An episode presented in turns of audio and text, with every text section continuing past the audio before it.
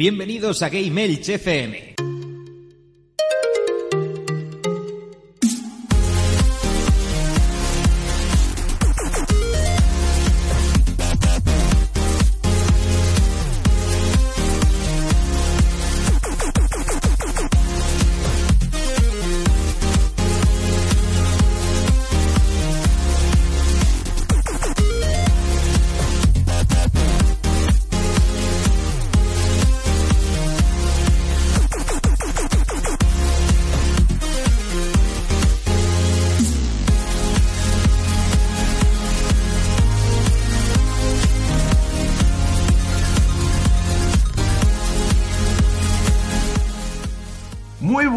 Bienvenidos a Gamers, vuestro podcast de videojuegos en clave social. Hoy estás escuchando el onceavo programa de la quinta temporada, en donde vamos a hablar del esperadísimo Resident Evil 7 y la beta de For Honor. Pero antes de eso, las formas de contacto y enseguida comenzamos.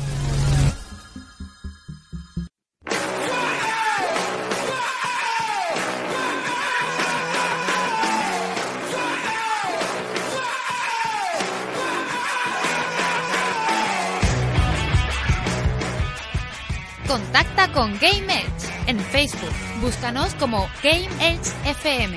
En Twitter como arroba Game Edge o mándanos un email a gameedgefm.gmail.com o mándanos un WhatsApp al 665 14 44 17. No te olvides de nuestro genial canal de YouTube Game TV. Pásate por nuestro blog en www.gameedge.es y escúchanos en ebooks, iTunes y Radio Battletoads. Por cada me gusta que nos deis, Dios salvará un gatito.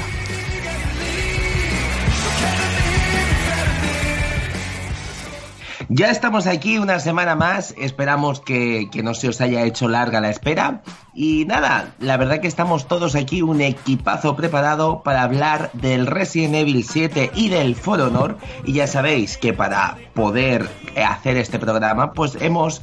Eh, estamos con el equipo mejor que, se puede tener en, en, cualquier programa. Un equipo ilicitano, también con toques allí andaluces de mi señora Ike.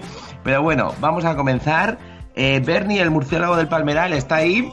Muy buenas a todos, aquí estoy con, con muchas ganas de hablar y sobre todo de, de, escuchar y de aprender, porque los invitados que traemos esta semana saben de lo que se hablan y ya veréis, cuando empiecen ellos con su conversación, nos vamos a quedar con la boca abierta y con ganas de coger esos juegos y estrujarlos y exprimirlos al máximo. También tenemos aquí al compañero Javi Warclimb, que creo que ya he dicho bien tu nombre, por, oye, que me lo he intentado aprender, ¿eh? Yo en realidad tampoco sé cómo se dice. Warclimb, hombre, pero como que no sabes decirlo tú mismo. No, Pues con mucha ganas de hablar de For Honor, que ya era hora de que sacaran un buen juego de, de espadas. También tenemos a mi amor platónico que conocí hace poquito. ¡Ey, que esa Eva! Me, cre me, me, creí que ibas a presentar a la chica y yo ya estaba Hombre, no, es que tú ya sabes. Hombre, claro, ya la semana pasada nos pusieron música íntima, pues hoy tenemos que intimar un poquito más. Se poquito a poco, como las relaciones antiguas, que son las más bonitas. También tenemos a Samantha, muy buenas, ¿qué tal? Buenas, chicos. Encantada de estar aquí con vosotros para comentar pues un poquito las sensaciones que me han dejado tanto la demo de, de For Honor y, y, Resident Evil, que bueno, eh, en general me han encantado, me han encantado. Y bueno, y por último, y no por eso menos importante, también tenemos a Javier Sánchez. Pues sí, y también a Javier Sánchez, hijo mío, se ve que has causado impresión en mi ordenador, que, se ha quedado flaseado. Pues sí, bueno, eh, muchas gracias en primer lugar a David por invitarme y poder debutar por primera vez aquí en Game Elch, la verdad, y encantado a todos de conoceros y bueno, a ver qué puedo aportar. Javi, yo tenía muchas ganas de que vinieras, pero claro, como antes grabábamos en, en radio, no podíamos tener invitados de, fuera de Elche, pero ahora que por fin grabamos en Skype, yo ya tenía ganas de tenerte aquí a este miembro de la última partida que, que tanta, tanto escuchamos y cada vez que subes, subís un programa estamos ahí a la espera. Eh, sí, muchas gracias. Vamos a ver si pronto podemos meternos también en el laboratorio para editar. Y bueno, ya lo dicho, un placer. Eh, me enorgullece mucho, David, que te pude conocer allí en el Che Juega, sí, ya en, en un cara a cara de verdad. Y bueno, la verdad que, que muy especial este día para mí. Pues nada, vamos a disfrutar Bien. un ratito y, y eso, y aprender de vosotros. Pues si queréis comenzamos con la beta de For Honor y vamos a ir a los comentarios que, eh, eh, que pudimos, que la gente ha puesto en, nuestro grupo de Facebook. Ya sabéis, tenemos un grupo de Facebook que se llama Gmails en el que podéis uniros y pondremos una pregunta semanal y nada, pues os iremos leyendo los comentarios, ¿vale? Resulta que eh, os preguntamos vuestras impresiones sobre el For Honor y Miguel Ángel Cabrera Luengo dice, muy técnico, salvando las distancias en el 1 versus 1 y 2 versus 2, es un Tekken con espada. Veremos la acogida, pero de salida ni de coña. Dice, no creo que sea un juego mainstream. Bueno, ¿quién quiere opinar de lo que acaba de decir nuestro amigo Miguel Ángel?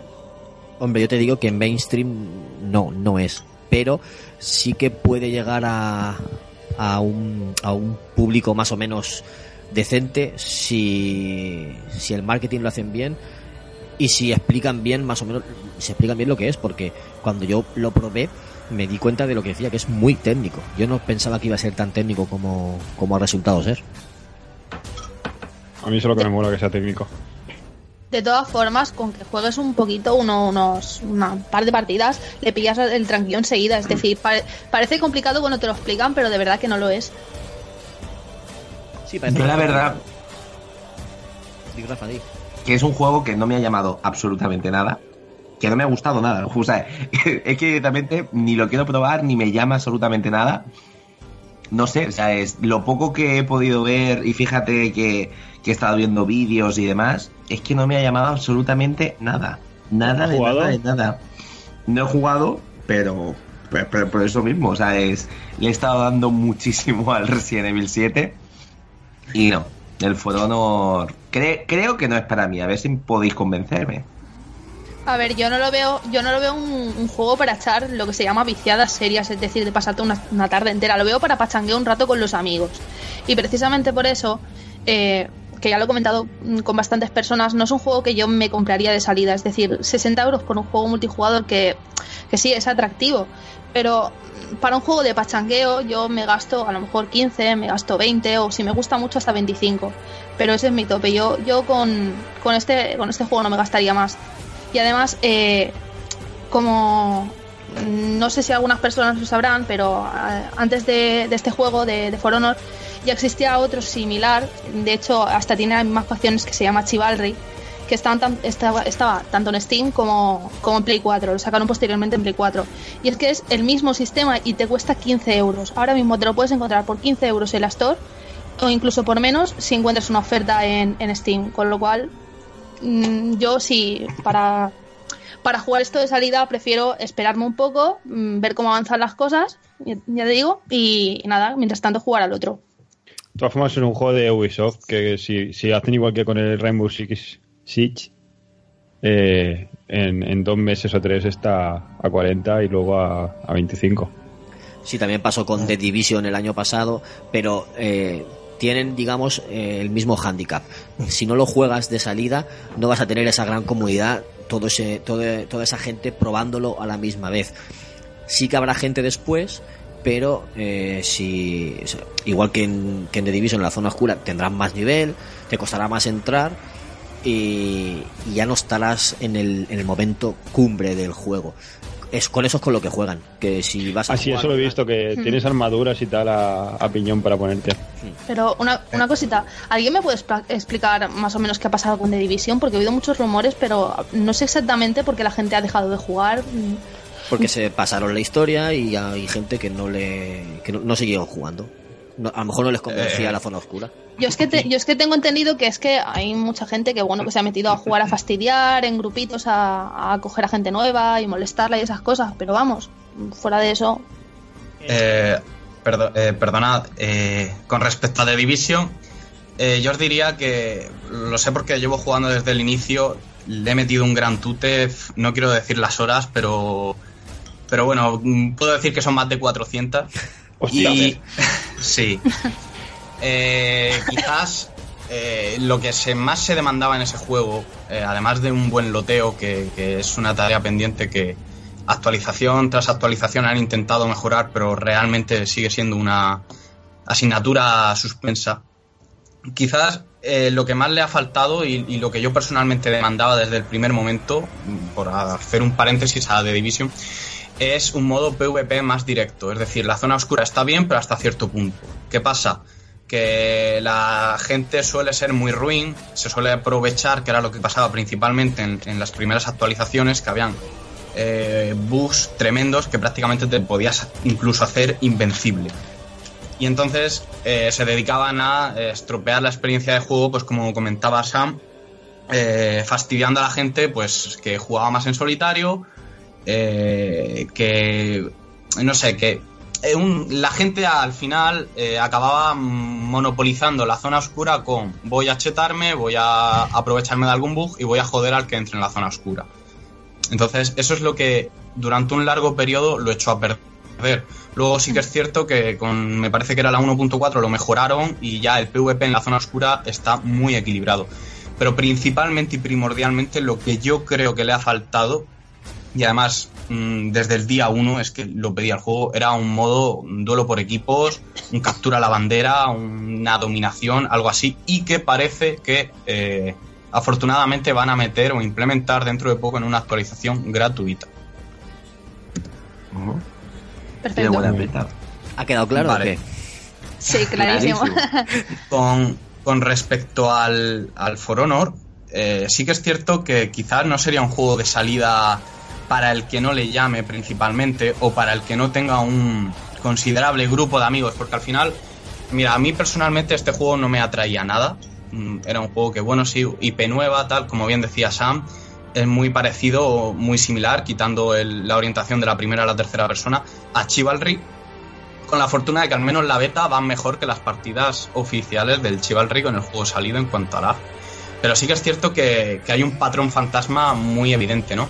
Sin embargo, el, el hecho de que de haberlo experimentado, de no esperarme nada y decir, "Mm, vale, también es cierto que lo he jugado con amigos, a mí me ha encantado personalmente. Sí que es cierto, por ahí comentabais que es muy técnico, es técnico, pero si le das un- una pequeña oportunidad, en 3-4 partidas empiezas a dominarlo. Y ya para terminar y no monopolizar este podcast, os diría que sí que es cierto que a la gente se le puede hacer muy cuesta arriba, pero como todo juego orientado al PvP o estilo, entre comillas, vamos a llamarlo MOBA, eh, hay diferentes clases de personajes y muchas veces eh, empieza a gustar cuando encuentras el personaje que va contigo.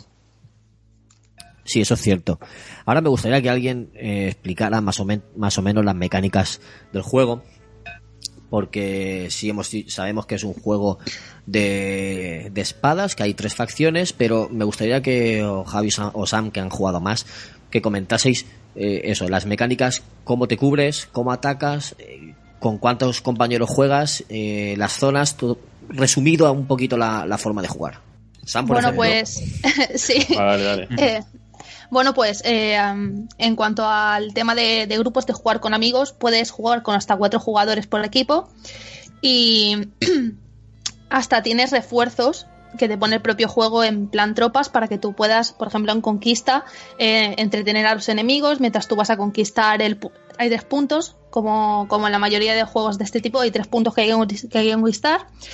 Y, y eso, las tropas hacen la función un poco de, de despiste, de marear al, al contrario para, para que tú puedas ir a, a conquistar esos puntos. Entonces, eh, en cuanto al, al mecanismo, a, tema de, bloqueo y estas cosas, eh, ya digo que puede, puede parecer muy técnico, pero es bastante facilito. Es decir, eh, mm, no tienes que realizar mm, combinaciones demasiado, demasiado complicadas, son un par de botones a lo mejor para por ejemplo, el cuadrado lo, uti- lo utilizas para romper defensas. Y sí que es cierto que tienes que ir bastante deprisa porque si no, eh, en, un par de segunditos el jugador se puede reequilibrar y te puede dar el, golpe a ti. Pues cuadrado para, defender, para romper defensas, eh, R1 para ataque rápido. Luego tienes el R2 que es para, tape- para ataque así un poco más bestia, que se tira un poco más de tiempo. Y si no recuerdo mal, para seleccionar objetivo es el L2. O sea, Sí, creo que fuera de eso, eh, creo que eran esos los controles básicos. Luego no, re- mm, no recuerdo si no sé si me he saltado alguno más o si añadirán más opciones en, en, en el, en la, uy, perdón, en, la, en la versión definitiva. Yo tengo una pregunta, o sea, es pregunta desde mi desconocimiento. Hay tres facciones y se diferenciarán entre ellas bastante, ¿no? O sea, ¿en cada facción hay un personaje o una Tres. facción tiene una... eh, En las tres facciones, pero En eh, las tres opciones tienes tres tipos de personaje por cada facción. Tres tipos. A eso es lo que quería preguntar. ¿Y qué tipos de personajes están, por ejemplo? A ver, yo te puedo hablar, por ejemplo, de, de la facción Samurai, que es eh, mi favorita, y, y te digo que es la única que he tocado. Pero porque tú practicas ese arte marcial de, de- con las katanas, ¿no? Eh, bueno, a ver, de katanas eh, tampoco he practicado tanto, Ah, vale, pensaba pero que sí. Yo sí que No, me tiré no, un a año ver. y medio así con katanas. yo he tocado Sí. un poquito, un poquito el Boken, pero, pero como algo secundario, que lo mío es el Ninjutsu, lo mío es otra cosa distinta. Vale, vale. Pero que, pero que sí que eh, tienes el Orochi, que es un poco así el más tocho, el de la armadura más tocha. Mm, el Kensei, que es el, el Kensei, ostras, no me acuerdo ahora mismo que llevaba el Kensei. Y luego tienes a otro que lleva una, una, una lanza, lleva una lanza de estas con cuchilla larga. Y Yo, yo empecé a jugar con esa, la más difícil. eh, es genial. Sí, es súper complicado porque, claro, eh, eh, la- siempre tienes la malísima, malísima, malísima suerte de que te toca con un tío o una tía que es muy hábil, se coge eh, armas de, de ataque a corta distancia y te peta. Entonces es, tienes que pillarle tranquilo. Hay que pensar mucho con ese. Sí. Pero a mí, a mí me han destrozado jugando contra uno con ese. Lo bueno es que es ágil. Entonces, si Sí. sabes moverte, a, a- a poco que aprendas a moverte, te, los, te esquivas todos los ataques. Yo sí que he conseguido ganar varias partidas con ese. Sí, sí, es, es muy bueno, sin duda. Tienes que pensar bastante, pero Luego, eh, dentro de los vikingos, vikingos bárbaros, eh, hay la, la única sí que me he tocado más, pero porque me encanta, es eh, la chica que hay que lleva, lleva dos hachas pequeñas, si no recuerdo mal. Y es, Berserker. es brutal, brutal porque es rápida, es La Valkyria, dices. ¿no? No, mm, Valkyria no se llamaba No, Berserker se llama. Berse- Berserker, sí. Pues es tochísima, es súper rápida y, y, uf, es de, lo, de los tres personajes que hay de los bárbaros, es la mejor. ¿El Berserker es una chica? Sí. Sí. Ah, no lo sabía. También tienes una mujer caballero. Sí, y es la pacificadora. La pacificadora. Y luego la, la que en los samuráis, la- el personaje de la lanza también es una mujer, me parece. Sí, se llama No- Nobushi. De todas formas, eh, la personalización es muy grande. Creo, bueno, eh, grande, vamos a ver. Eh, puedes cambiar el, el género a cualquier personaje en cualquier momento. Ah, eso Sí. no lo sabía. Eh, sí, bueno, aportar un poco que, que hay, como bien decía Sam, eh, el toque MOBA, entre comillas, que le puedes dar o le puedes apreciar es que, como bien decía Sam, la Orochi, por ejemplo, o el Orochi es el asesino, que es el más rápido, entre comillas. Luego está eh, Nobushi, que es larga distancia. Eh, Kensei me parece que era, que era el, más moderado. Y luego con los vikingos, pues te encuentras en- más el pesado, que se llamaría el vanguardia, ¿no? El modelo de clase. Y al final es un poco eh, orientarte un poco hacia la forma en la que a ti te guste jugar. Entonces, quizás yo, por ejemplo, empecé con Kensei, porque a mí me encantan los samuráis, y, Sí. y no era para mí. Luego probé la pacificadora, probé Orochi y me enamoré. Y empiezas a aprender, ¿no? Porque eh, ya te digo, jugar con uno o con otro cambia mucho. Entonces, sí que eso puede perturbar demasiado la experiencia de juego. Claro, tienes que hacerte a uno o a otro, tienes que probar varios y, y eso, y sobre todo ver tu forma de jugar, porque a lo mejor te puede pasar como me pasa a mí, que yo no sé cuál era mi forma de jugar.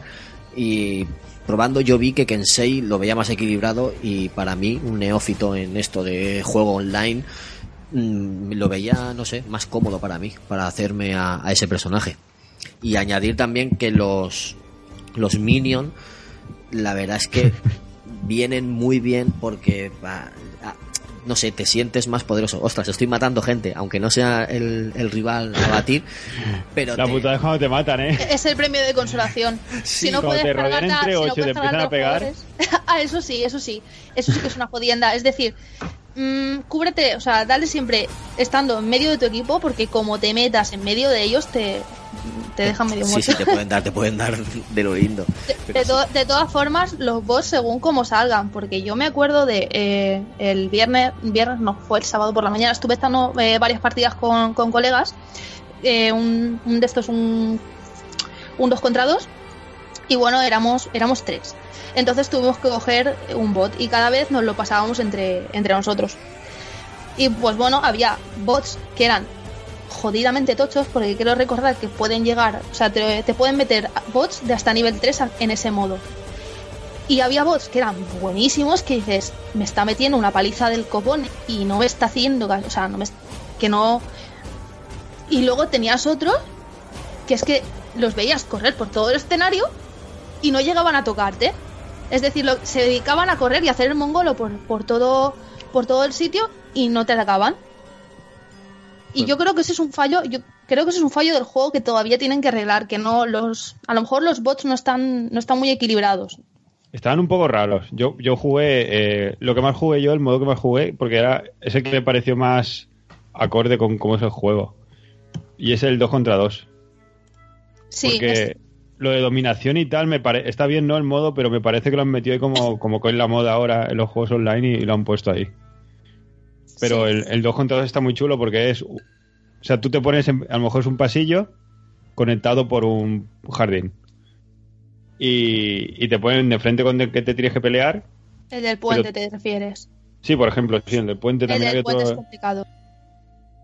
Eso, entonces te ibas de frente contra él a pegarte, o puedes darte la vuelta y atacar dos contra uno contra el, el otro del, el del otro rival. Sí. Y en ese, y luego también puedes resucitar a tu compañero si no lo han matado del todo. Es cierto. O sea, ese modo era bastante interesante. Eso está muy bien. Y al final es el que más me ha gustado a mí. Porque era el que más luchabas, no te pasaban tonterías de encontrarte ahí tres contra uno o cosas de esas. De todas formas, este juego claramente eh, está, yo me atrevería a decir, 100% orientado a un futuro sport. Ah, que sí, Sí, yo lo he visto, ¿Vos hay bastante potencial. Por, Sí. sí, To- totalmente, totalmente. totalmente. O sea, es- Pero, es- que- pero que a- entonces, Equilibrar bastante y tal, pero sí, sí. es- o sea, han ido Claro, de o cabeza sea, a los eSports. claro, pero entonces Oh. yo planteo lo mismo que antes, es decir, eh, ¿por qué no ha funcionado esto ya con, con Chivalry, por ejemplo? O sea, no solo está A en- mejor. A lo mejor Ubisoft También, tiene, tiene más recursos sí, para eso. sí, puede ser. Es que con que, hay- con que haya un poco de lag, fuera los eSports. Chivalry, Ah, no, yo, yo hablaba por claro por el tipo de juego, por lo que decíais y tal, porque todos esos modos que tiene el, el For Honor los tiene el Archivarri, pero si es por el tema de la financiación y del impulso que da la propia imagen de Ubisoft, entonces sí, entonces sí es por eso sí. Yo es que personalmente eh, he tenido muy malas experiencias jugando al Chivalry. Y además yo me atrevería a decir, a ver, no soy muy pecero, yo lo jugué en ordenador y a mí el estilo de combate me parecía horroroso en cuanto a dificultad para mí, para acceder a jugar. Sin embargo, el For Honor, quizás porque soy más de consola o no, pero me parece bastante más asequible. No sé cómo lo habréis visto, pero a mí en primera persona se me hacía muy tedioso para jugar. Y luego... Sí, no, sí. perdón, eh, termino ya. Evidentemente, papá Ubisoft está ahí detrás y que luego sí que es cierto que la calidad de las partidas no sé cómo estarán ahora en el Chivalry, pero dejaba mucho que desear en su momento. Yo cuando jugaba hace, hace cosa de dos, tres años, sí que tienes razón que tenía fallos muy gordos, eso te lo, eso te lo reconozco. Pero en plan de, pero unas petadas tremendas, pero de meterse, nada, ni de llenarse el cupo de jugadores y, y unos parones y un, y un, y un agobio que dices, pero tío, ¿esto cómo, cómo puede pasar? Claro, además es que es quizás incluso más en algunos... Yo creo que en el uno contra uno es quizás más rápido el combate en, en el Demasiado. Chivalry incluso. Demasiado rápido en, For Honor, el uno contra uno. Lo- lo No, no, digo, digo en el Chivalry. Ah, en el vale. Chivalry lo ves de una manera mucho más rápida y en cuanto que hay un mínimo de ping o de lag, se te puede hacer apoteósico. y, y bueno, también sí que es cierto que es muy rápido el, el, en el For Honor, pero en el Chivalry no recuerdo, no sé Sam si tú te acuerdas, eh, ¿había estamina? Sí, ¿verdad? En el uno contra uno, No, no, en el Chivalry, en, el Chivalry en general hay estamina, en- te cansas, ¿no? Cuando atacas creo recordar que sí. Creo. Ya te digo que hace dos, tres años que no lo toco. Pero creo recordar que cansarte sí que podías cansarte. En el For Honor hay algunos personajes que parece que se han fumado un puro antes de empezar a luchar. que pegas ahí un, golpe con el, con el escudo, un par de toques y, y ya está ahí. Sí, y, y bueno, y luego también que necesitan que, pa- que para eso están las betas, ¿no? Y, y los beta testers que hemos sido nosotros. Eh, mucho nerfeo y equilibrado de habilidades. No recuerdo el nombre de. Era el del vikingo, el que llevaba el escudo. Eh, tiene una habilidad, creo que es pasiva, que puede defenderse prácticamente de todos los ataques. Eh, tú sabes que en el juego puedes atacar tridirec- tridireccionalmente, arriba, izquierda, derecha, Sí. y tú puedes ir alternando. Pues ese, ese personaje tenía una habilidad que atacaras donde atacaras y las veces que fuera, durante un periodo de tiempo, no le hacías nada de daño. Y lo peor no es decir, bueno, es una Así cuando habilidad... se pone bufado, que se pone en modo re- Sí. revenge o algo así. No, no, el, el modo venganza no, eso es otra cosa. Mm, Vale, vale. Eh, pero vamos, que básicamente, si no recuerdo mal, pone el escudo en alto y ah, además sí, sí, lo he puesto alguna vez eh, yo. al- en la figurita se ve como que se quedan bloqueadas la- las direcciones, como diciendo, da igual donde des, que te la voy a parar. Y esa habilidad yo recuerdo que, que una vez me encontré con uno, me mató, tardas alrededor de unos 10 segundos en reaparecer, volví a por él y me la volví a activar. O sea, eh, una no había enfriamiento alguno prácticamente. Entonces sí que es cierto que a lo mejor primaría más eh, comprarse este juego mm, ya una vez parcheado seriamente que quizás de salida entre comillas o la gente que se lo esté pensando que tenga muy en claro que los PvP siempre son mano de parche. La Eh, clave. por ejemplo, también con el, con el asesino me pasó una, una partida que estaba yo ahí luchando con uno normal, ¿no? A espadazos y ya está. Y de repente me viene por detrás el asesino y me clava tres puñalas en el corazón y me mata. La pacificadora sería a lo mejor. me Sí, eh, sí, era una de estas. Llevaba sí, dos cuchillos ahí. Pacificadora. Y eso, un equipo que controle, en plan, van por ahí y la pacificadora por ahí corriendo y pegando a puñalas por la espalda. Revienta, revienta mucho. Puede ser Por eso, desequilibrante. eso son cosas que a lo Eh. mejor no están preparados. Que hablando de, de muertes así eh, violentas, lo que a mí sí que me ha encantado de, de For Honor, de lo que llevo visto hasta ahora, son las ejecuciones. Eh, la- los ataques estos especiales que puedes hacer al final son brutales. Hay uno que, que es muy bestia, que es que te cortan la cabeza de cuajo Sí. y sale ves ahí la cabeza salir volando y todo, y dices, madre mía, cómo mola. O sea, los efectos son Ade- además de-. Sí, Sí, y además, además de que tienen una funcionalidad y es que si te ejecutan no te pueden revivir y se te Ujú. penaliza más tiempo en, en la sala de espera. Eso es lo que yo no entendí, lo de las penalizaciones, cómo va, porque me quedé así un poco que te quitan puntos y todo. Claro, para, Claro. para, para ejecutarte, básicamente, eh, la única manera que tienen para ejecutarte es que te den el golpe de gracia con un ataque pesado, que entre comillas es más difícil, ¿no?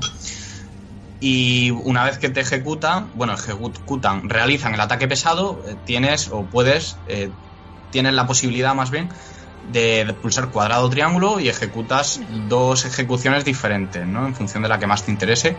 Entonces, bueno, pues es como un fatality en el Mortal Kombat, ¿no? Entonces, es una manera de, de obligar al jugador a hacer eh, asesinato bonito, ¿no? Y así, pues, tener más ventaja para tu equipo cuando asesinas al rival. ¿Hay algún modo que sea sin respawn? El uno contra uno. Sí, claro. Pero Bueno, y el 2 contra 2 también. Si no, si no, si te reviven. cinco, ¿no? Son al mejor de 5. Sí. El 2 Sí. contra 2 otra cosa que está muy guay es lo de revivir. Que se, plan, te matan, matan al, del otro equipo, se queda uno contra uno y con los dos cadáveres para revivir. Y es en plan, la peleas todo el rato, ahí un lado para otro, a ver, a ver quién revive al otro. Y también tienes que pensar, a ver, el del otro equipo es un paquete porque me lo he cargado súper fácil. Lo dejo que lo reviva y yo revivo al de mi equipo que es bueno. Es, y es es pensando táctico, esas ¿no? cosas. ¿Cómo? Es táctico. Sí, sí, sí, yo digo, "Va, revivo, revívelo si me lo voy a cargar otra vez. y yo voy corriendo y revivo al que yo sé que es de mi equipo que se controla más que el, que el del otro. Es curioso. Es, es un juego muy táctico en ese sentido, en cuanto a elaborar jugadas. Y luego también parece mentira, a lo mejor en el 4 contra 4 es más difícil, ¿no? Porque tú no controlas lo que pueden hacer los demás. Pero en los modos más 2 contra 2, eh, sí que puedes ver si tu rival es digno de, de tener honor o no. Y me explico.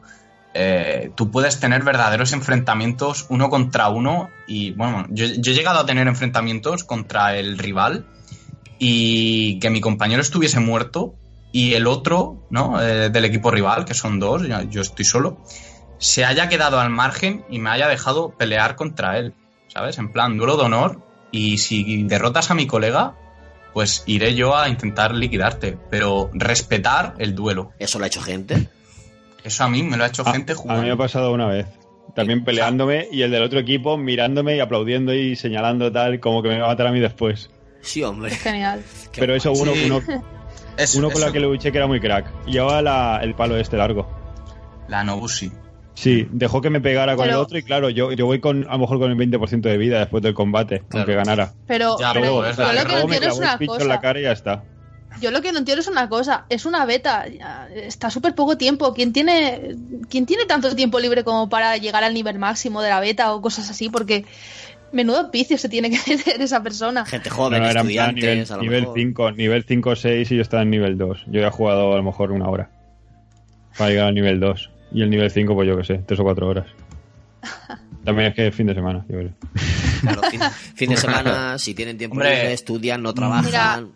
No, También, no es- es, también es que otros teníamos que jugar a, a Resident Evil y esas cosas, entonces hay que, hay que dividir tiempo. Pero tam- tampoco se tardaba tanto en subir, ¿eh? Eh, Ganando partidas más o menos jugando bonito en el sentido de no siendo el paquete de tu equipo. Vamos, yo no me acuerdo, pero yo cuando empecé a cogerle el truco a Orochi, porque probé varios, en un momento llega al nivel 12, me parece.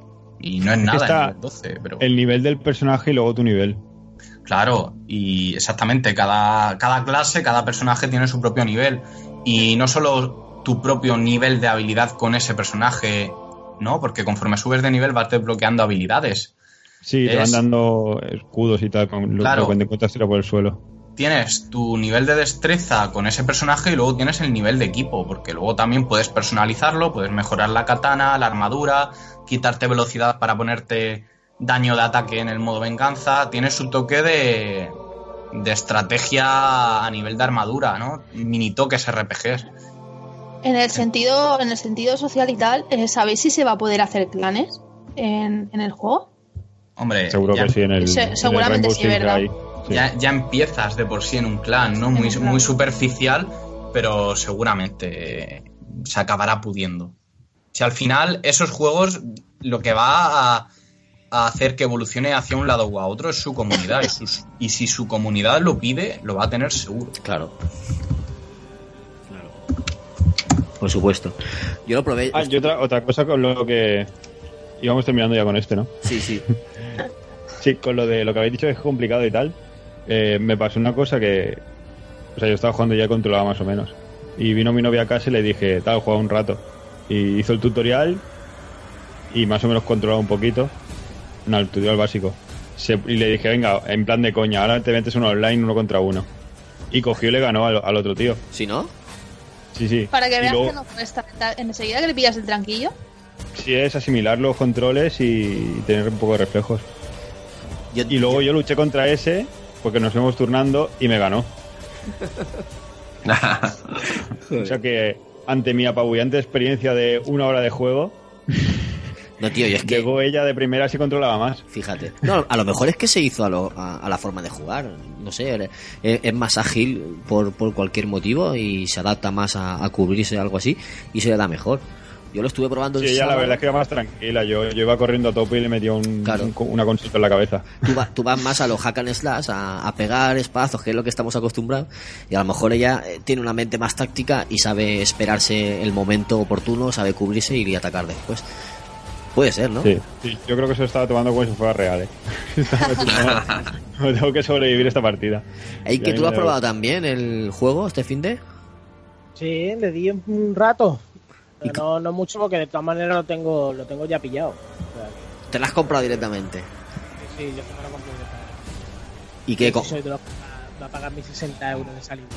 y, y le vas a dar, ¿no? Le vas a dar Y le, voy habitualmente. a dar, y le voy a dar, porque yo este, por ejemplo, lo tengo como tuve en su momento el Rainbow Six, Hmm. que también lo, lo veo, muy, lo veo muy parecido en, en lo que va a ser el planteamiento del juego, el plan del online y demás. no sé, a mí muy de acuerdo con lo que han dicho todos. pero vamos, que- yo creo que es la, exper- la experiencia de cada uno. y- Yo le tengo muchas ganas. En plan táctico yo he probado también el Samurai, que es el que más me gusta. Tú sí que practicas, ¿no? Ese arte. Kendo. El kendo, sí. ¿Y los movimientos los ves reales o qué? y los veo muy reales. Los veo muy reales. Es que incluso en lo que son los bloqueos, eh, la, la posición de la, las posiciones de la katana o incluso lo que son las la, la, tec- la técnica, digamos, a ver cómo te-. Eh, el manejo, digamos, ¿no? lo que es la lo que es el movimiento de muñecas y todo esto, si estás acostumbrado, es que se lo ves al personaje, o sea, se, está, se, se ve claramente de que la captura de movimientos y todo esto lo han hecho con gente que sabe. No Y no solo, y no solo eso, es que se han currado eh, aprender cómo luchaban los samuráis o cómo luchaban los caballeros. Que eso es, eso es algo que me, a mí me encanta, me encanta, por encima de todos los fallos que puedan tener de Ubisoft, es que esas cosas, esos detallitos se los curran. y los escenarios y todo, precioso. Yo de, de Ubisoft siempre, siempre es una compañía que voy a defender. Porque mm, mucha gente se le olvida que gracias a Ubisoft el videojuego en Europa es lo que es gracias a ellos. Sí. Porque ya muchísimos años en, la, en lo que es la industria y tienen a sus espaldas pero grandes y grandes sagas, grandes juegos. Y si es que no hay hoy hoy por hoy tú miras compañías y como tratan digamos sus juegos no los trata prácticamente nadie. A ti los de Ubisoft siempre- normalmente prácticamente siempre te traen tus juegos doblados. Lo que es estéticamente es que son cuidados al máximo. O sea pero es que al máximo. Es que joder el Division mismo. Coño, yo estoy en Nueva York tío. Y en Sí. y el, y el centro es que me lo he paseado en el juego Sí, lo he visto real y tú dices, cojones, es que yo he estado aquí. Coincido. Yo ahora estoy, estoy buscando los, los sitios de La La Land en el GTA V. Es mucho, es mucha.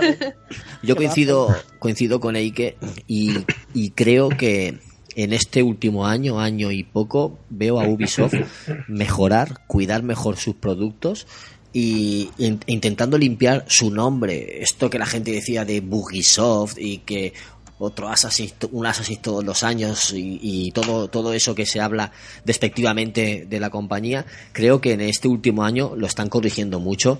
Han sacado juegos como el Rainbow Siege, el, el The Division. Estoy viendo cómo está la beta de este For Honor y creo que como mínimo currados y trabajados están los juegos que sacan. Siempre cuanto más eh, cuanto más ofreces, más difícil es de pulir todo, ¿no? Pero ya no son esos fallos que tenían antes y ni esos graves problemas. Yo creo que lo están cuidando más, están limpiando su imagen y creo que se merecen todo nuestro respeto en, en ese, en ese aspecto al menos. Es, es Yo por eso David, confío en ellos. eh, tocaron muy fondo con Assassin's Creed, ¿eh? Sí, Mm, ¿Cuál era el, el- el que Unity. salió horrible? El Unity. El es Unity. que tocaron. Ubisoft eh, empezó a crecer como la espuma y, dejando una calidad en, ciertos apartados por los suelos y ya llegaba a un punto en el que es que era desastroso. Y han hecho muy bien en, empezar a retomar, a escuchar a la comunidad y, y hacer bien sus deberes. De hecho, te diré que hace poco comentaron que iban a modificar, mm, el tiempo dirá si modifican más, menos, si es más contundente o no, su política de DLCs, que yo lo veo estupendo. Y de hecho, eh, según me comentaron, eh, me parece que For Honor, todos los DLCs de mapeados van a ser gratuitos. eso he oído yo Me también. parece que Eso comentaron. En el Rainbow Six es así, me parece. Pero es que eh, es como tendría que ser, a mi gusto. O sea, yo entiendo que puedan sacar DLCs de pago, eh, porque tienen un proceso de elaboración denso, costoso, ¿vale? Pero al fin y al cabo, juegos como For Honor eh, se te pueden hacer muy repetitivos en muy poco tiempo. Y lo que hay que hacer es estimular, si podemos, mediante DLCs eh, acordes y que fomenten el- la ampliación de horas del juego, pues genial. Y, por ejemplo, lo que han hecho con el Rainbow Six, para mí es, un- para mí es una pasada. El, tienes tu tienes tu pase de temporada, puedes pagar por él si quieres, pero tienes la posibilidad de conseguir absolutamente todo lo que hay en el juego, bueno, casi. Porque tienes después las chorraditas estas de mm, paga 5 euros por la pintura de un arma, eso ya depende de los frikis que sea cada uno. Pero son los, los personajes y demás, todo lo puedes conseguir a base de, de tus viciadas. de Viciarte, viciarte, viciarte. Eso, Por honor, por lo que va a ser, va a ser igual. ¿eh? Digo que tengo mucha confianza con el For Honor porque me lo veo muy parecido a, a la idea de que han hecho con el Rainbow Six. Y el Rainbow lo tengo desde salida y de verdad llevo dos años y estoy súper contento con el juego. Y la comunidad es un siempre, siempre lo hay, pero Ajá. Y además, es que como te digo muy bajito, no sé cuándo cortas del todo.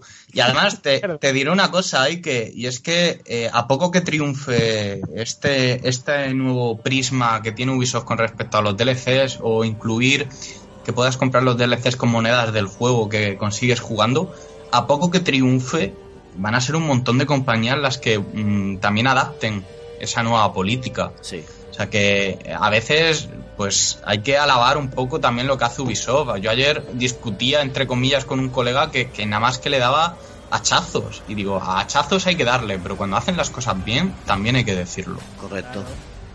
Es lo que toca, coño. Hubo una época, si recordáis, hace no sé si eran 4 o 5 años, en la que los juegos venían con el. con el. el pago este que. para evitar la segunda mano, no me acuerdo ahora cómo. El pase online. Sí, el pase online. Que si querías el juego completo de segunda mano tenías que comprarlo. Y, y- y eso no triunfó, eso que, que sacaron 5, 6, 8 juegos, pero no sacaron más, porque la gente no, en- no pasaba por el aro. La gente Sí. no, no compraba. De Entonces- hecho, fue. Perdón, perdón. no, no, sigue, sí, sigue. No, simplemente decir que de hecho fue EA la que lo introdujo y la, y la que lo suprimió al poco. Y creo que el primer juego que lo introdujo fue Battlefield 3. Luego se vio en Uncharted también, pero, pero la que tuvo la idea, si no recuerdo mal, era EA. Sí, Batman Arkham City también lo traía con Catwoman. Si querías jugar con Catwoman, o sea, te venía el código cuando comprabas el juego, pero si te lo dejaban o si lo comprabas de segunda mano tenías que- y lo habían usado, tenías que pagar por el código, por, por usar a Catwoman. ¿Cómo suena eso? sí. Pues nada, ¿queréis resumir algo de For Honor? Que confiere en él. Y si alguien se lo compra, el que esté escuchando esto, que me escriba a javisemperar.gmail.com Play- ¿Todo lo hemos probado en PlayStation? Sí. Eso sí, en PlayStation. Bueno.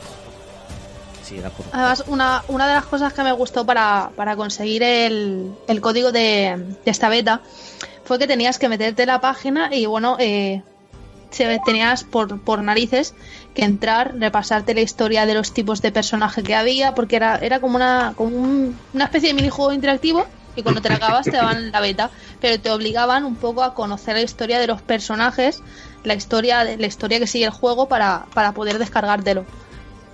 Entonces me pareció muy curioso. Me pareció porque, porque se nota que o sea, se lo han querido currar y han querido que el, que el jugador se interese. Eso sí, lo que es la historia, la trama de por qué se enfrentan esas tres facciones eh, es, es absurda. es, No, eso sí, eso sí que es verdad. es infame, único, vamos. gustó de toda la historia, lo único que me gustó, o sea, de ese vídeo que te cuenta la historia, lo, que, lo único, lo único, lo único que me llamó la atención fue la mala. Fin. Sí, Y que, que es como, oh, pero si es una mujer, Dios. no, que, que hay alguien detrás, vamos, que no es que, que se hay- peleen por- claro. por, pelear, sino que hay Pero sí. alguien, algo de algo detrás, no sé si... Yo, yo os, voy a, os voy a comentar una cosa respecto a eso. A mí me importaba tres narices. Yo quité el vídeo y dije, yo vengo aquí a matar, a cortar cabezas, que es lo que creo que la gran mayoría de gente que compre For Honor va a hacer, independientemente Pero- de la historia. Pero entonces a ti, si, si no te hubieran puesto el modo historia, te hubiera dado igual.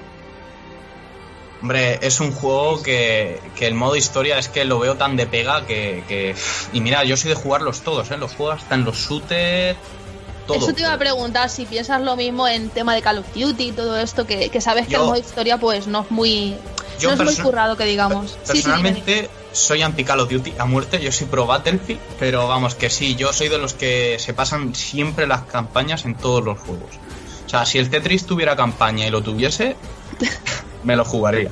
Pero una cosa que una cosa que no veo bien, o, o sí no sé, lo veo, lo vi raro cuando estuve jugando con, con Javi, era que eh, en un 4 contra 4, ¿no? Estábamos jugando y yo podía cogerme un samurái, él podía cogerse un caballero y otro podía cogerse un vikingo.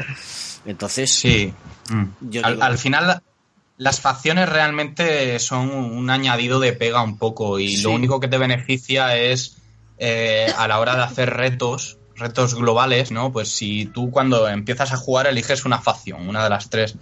Y bueno, van, van habiendo una serie de turnos a lo largo del día y en función de los retos que consiga cada facción jugando independientemente eh, partidas random, El mapa pues se hace- si cum- exactamente el mapa va cambiando y bueno pues si eres samurái te vamos a dar más dinero porque en este turno los samuráis han ganado no una manera de premiar a, a tu facción Eso está igual en un juego de del espacio, era el juego.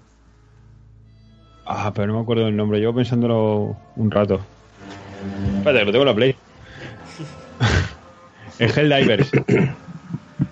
me suena. En el Helldivers es como Ah, una sí. guerra, una guerra toda a la, a la vez. Y entonces, si lo haces bien, tu equipo lo hace bien, va ganando mundos. Y es en plan global. Bueno, chicos, vamos dejando ya el tema de For Honor y pasamos al siguiente. Sí, por mí sí. Perfecto. Perfecto. Pues si quieres lo que podemos hacer es ponemos un temazo, el temazo del main game del Resident Evil 7 y después de eso co- comenzamos con el análisis del juego. Perfecto.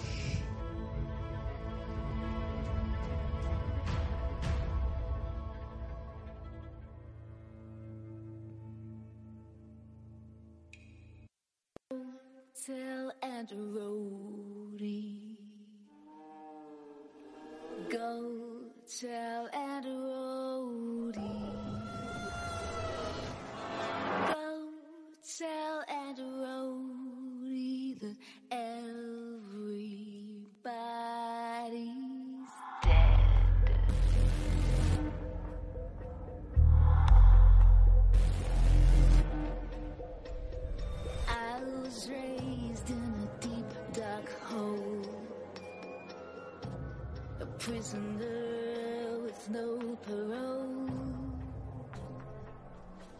They locked me up and took my soul.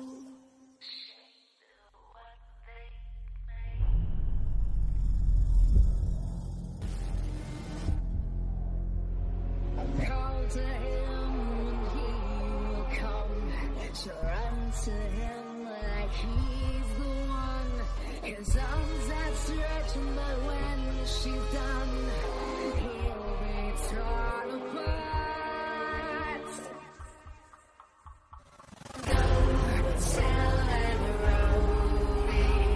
Go tell Go tell Go tell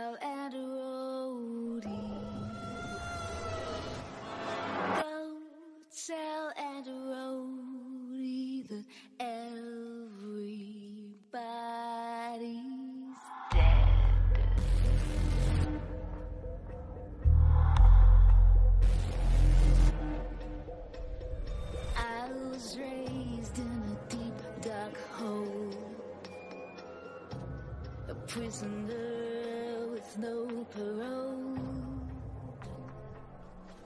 They locked me up and took my soul.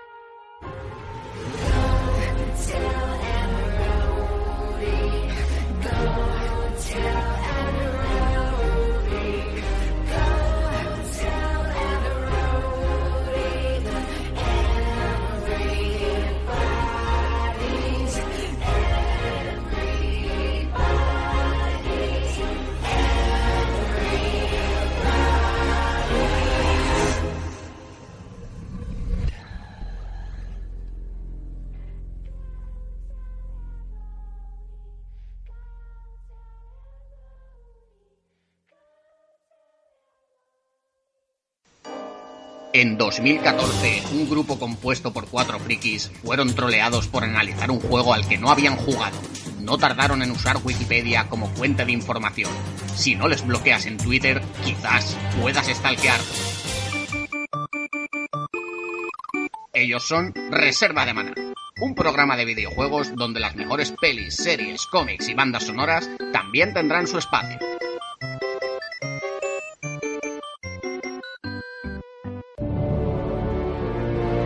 Hola, ¿qué tal amigos? Esto es La Última Partida, un podcast en el que recordamos juegos de PlayStation 3, Xbox 360 y Wii, que merecen ser recordados, que merecen ser jugados y que por supuesto merecen una última partida. Desde el recuerdo, desde el cariño y sin spoilers. Búscanos en iVoox y en iTunes. ¿Juegas con nosotros la última partida? ¿Le preocupa que su consola suene como un reactor? ¿Siente usted terror por los DLCs y micropagos? ¿Alguien de su familia cree en los free to play o en que un juego no se retrase? Si la respuesta es sí, no espere ni un minuto más. Llama a profesionales. Quemando cartuchos. Nuestro personal de podcaster les atenderán en sus necesidades de hype gratuito y recordatorio nostálgico. Nosotros, Nosotros sí le vamos a molar.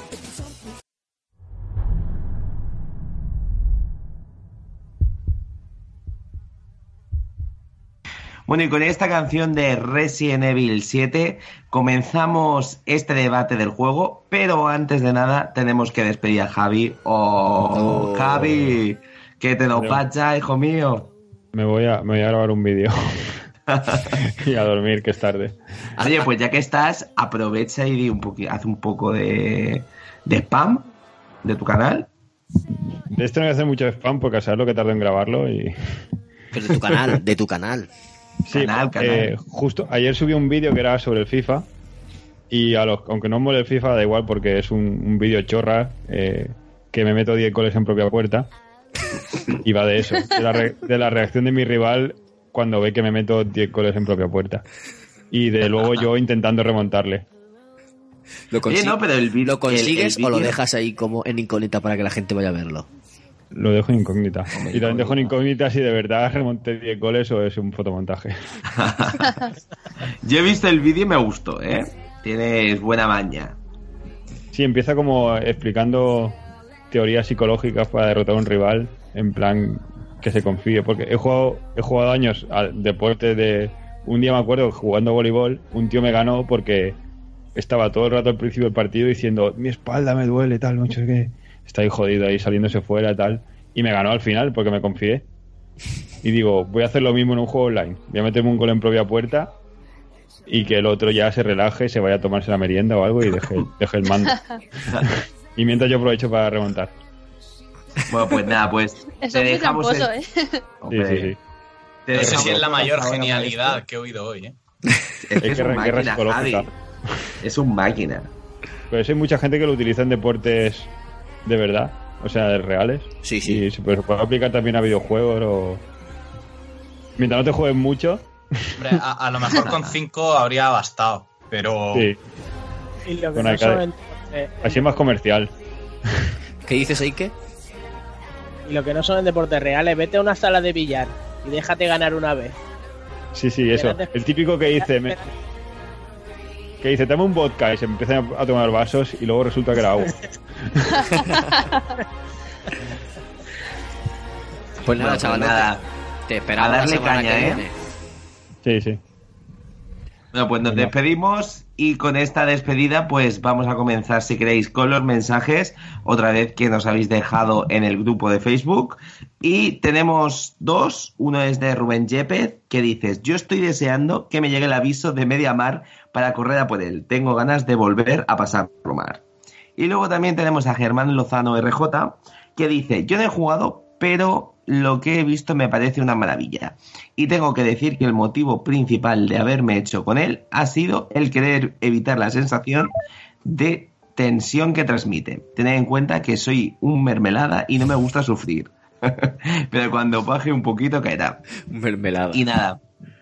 Si queréis, Gunkaiser hoy no ha podido estar con nosotros. La verdad que se lo había preparado un montón. Sí. Y la verdad que da pena por eso, porque al final, o sea, es cuando uno se prepara muchísimo un programa y al final no puede realizarlo, pues da muchísima pena. Pero si queréis, os dejamos un pequeño eh, fragmento donde él sale hablando y nos cuenta sus impresiones del juego. ¿Te parece, David? Me parece perfecto. Vamos a poner el audio y volvemos enseguida a hablar y analizar el Resident Evil 7. Buenas noches chicos, os lo dejo en lata, dado que los deberes eh, familiares me impiden estar en directo con vosotros. Así que os lo dejo en lata y aquí va mi, mi pequeño mi pequeña aportación sobre Resident Evil. Eh, creo que lo hemos hablado en, en anteriores programas. Eh, ¿Podemos considerar esto un Resident Evil al uso? Eh, creo que Cancom en esta ocasión ha sabido reinventar un poco la franquicia, aunque hace un poquito de trampa, os explico. Creo que Campo lo que ha querido hacer con este con este último Resident Evil, con el 7, es coger algo que, ya funciona, como es eh, PT, como es eh, Outlast, como es este Subvivor en primera persona agobiante, eh, lo que hablábamos en anteriores eh, programas, es un poco la matanza de Texas, ¿no? Eh, pero lo que ha hecho ha sido traerlo a su terreno. No ha cogido, como hacen muchos otros desarrolladoras, que cogen mm, pequeñas cosas o piezas sueltas, lo meten en una coctelera y lo agitan a ver qué sale. No, Resident Evil lo ha hecho muy bien. Lo ha cogido, lo ha llevado a su terreno, lo ha, lo ha llevado al Subvivor clásico. Y... ¿Qué quiero decir con esto? Por ejemplo, eh, una de las cosas que hace es Tú no- aquí no es un Resident Evil al, uso por los siguientes motivos.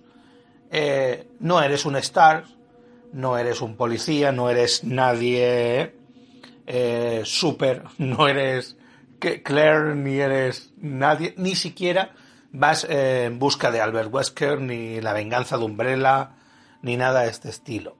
Eres simplemente alguien que busca algo y que, como en los anteriores Resident Evil, que ahí es donde eh, iba yo, eh, en muchas ocasiones te deja con una pistola con muy poca munición o simplemente vas sin armas. Al muy estilo Resident Evil 3, donde de- durante todo el tiempo lo único que haces es eh, huir del Némesis. Aquí te va a pasar un poquito por el estilo. Vas a tener que en muchas ocasiones plantearte qué es lo que quieres hacer. Me quedo escondido, me muevo, pero no vas a salir cuerpo a cuerpo. Otra de las cosas que también he visto y que me recuerda eh, muy a los Resident Evil originales es que tus enemigos, aquí no hay, no hay zombies que corren, no hay zombies, eh, no hay marea, no hay monstruos súper rápidos que te atacan. Eh, como los originales, son lentos, te permiten ir retrocediendo mientras disparas. Sabes que muchos de ellos no los vas a matar de un, de un tiro, ni de dos, ni de tres, ni de cuatro. Y algunos los matarás. Tendrás que reestructurarte y huir. Eh, luego tiene pequeños también guiños a, a los fieles de la saga, como son esos baúles, donde puedes meter los, los ítems que llevas, que son los, los baúles de, de la saga, esas cajas de munición que encuentras por ahí, con sus colores clásicos, los verdes, los rojos, esas cajas de, de munición, incluso el, el que tengas que curarte con, con plantas o con botes de spray como los Resident Evil de toda la vida. Eh, como bien digo, creo que, que ha querido coger algo nuevo y hacer un buen reiniciar. Y creo que este lo es, porque dentro de todo este batiburrillo sí mete algo del Resident Evil y de la historia relativamente... de, la historia de Resident Evil. Así que eh, creo que es un buen reiniciar. Eh, a nivel de terror, yo he jugado muy poquito porque tengo que reconocer que, que este último, estos últimos años me he vuelto un jiñeta, un jiñeta y, y ya no me lo disfruto, pero lo disfruto con agonía. Lo disfruto con agonía y, y solo a ciertas horas de la noche eh, casi ya ni lo disfruto. O sea que si lo juego con amigos sí, si lo juego solo se me hace bastante complicado. Y esto Resident Evil lo hace muy muy bien. Ahora, el apartado gráfico, sonoro y de historia, el VR y todo eso ya os lo dejo a vosotros, que le habéis dado mucho más que yo. Esta es mi pequeña aportación y buenas noches. Bueno, y con estas bonitas palabras del señor Gunkaiser, el magneto de las ondas, ahora sí que sí, toca el turno de hablar de Resident Evil 7, que la verdad que ha sido una de las grandes apuestas de, de Capcom. Y la verdad que todo el mundo se quedó un poco flipado cuando anunciaron ese Resident Evil en primera persona. Había gente que no tenía esperanzas puestas en él. Yo la verdad tengo que decir que era uno de, de esas personas. No tenía para nada ninguna esperanza en el juego. Pero hay que decir que después de haberlo catado, Resident Evil te deja con muy buenas sensaciones. Si queréis empiezo hablando un poquito del- de mi experiencia en el juego. Me lo he pasado en un día, tal cual. ¿Sabes? Porque quería hacer eh, el programa 100% sabiendo de lo que estaba hablando. Y la verdad que es un juego que te deja unas sensaciones increíbles. Hacía tiempo que no, que no jugaba un juego y, y me daba tantísimo miedo el, el jugarlo. De momentos de eso que no sé si os ha pasado alguna vez de tener que pasar el mando y decir, vale, mm, Rafa, tranquilo, controla Sí. esta situación, tú puedes, venga, fuerza y al tono. Y la verdad que una cosa que me ha, que me ha gustado, una ha sido la historia, que un consejo que os doy es que no sepáis nada del juego. ¿Sabes? En, en cuanto a historia, lo mejor es que, es que no digan nada. ¿Sabes? Porque es que. Yo he ido completamente virgen, no quería ver ningún vídeo, no quería ver absolutamente nada.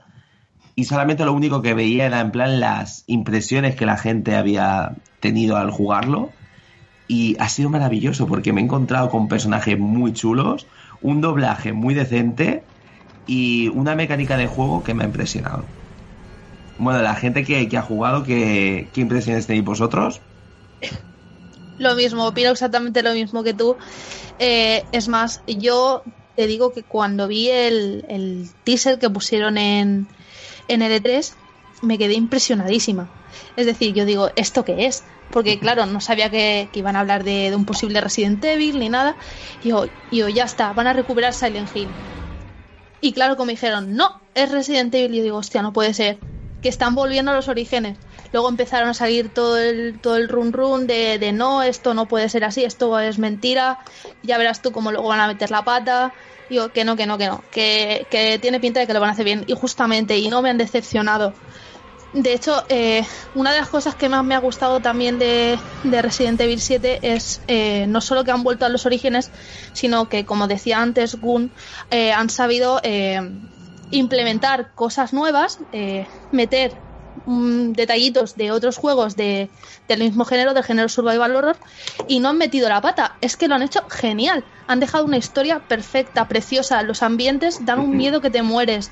No puedes mm, no puedes jugar sin que te tiemblen las manos en algún momento.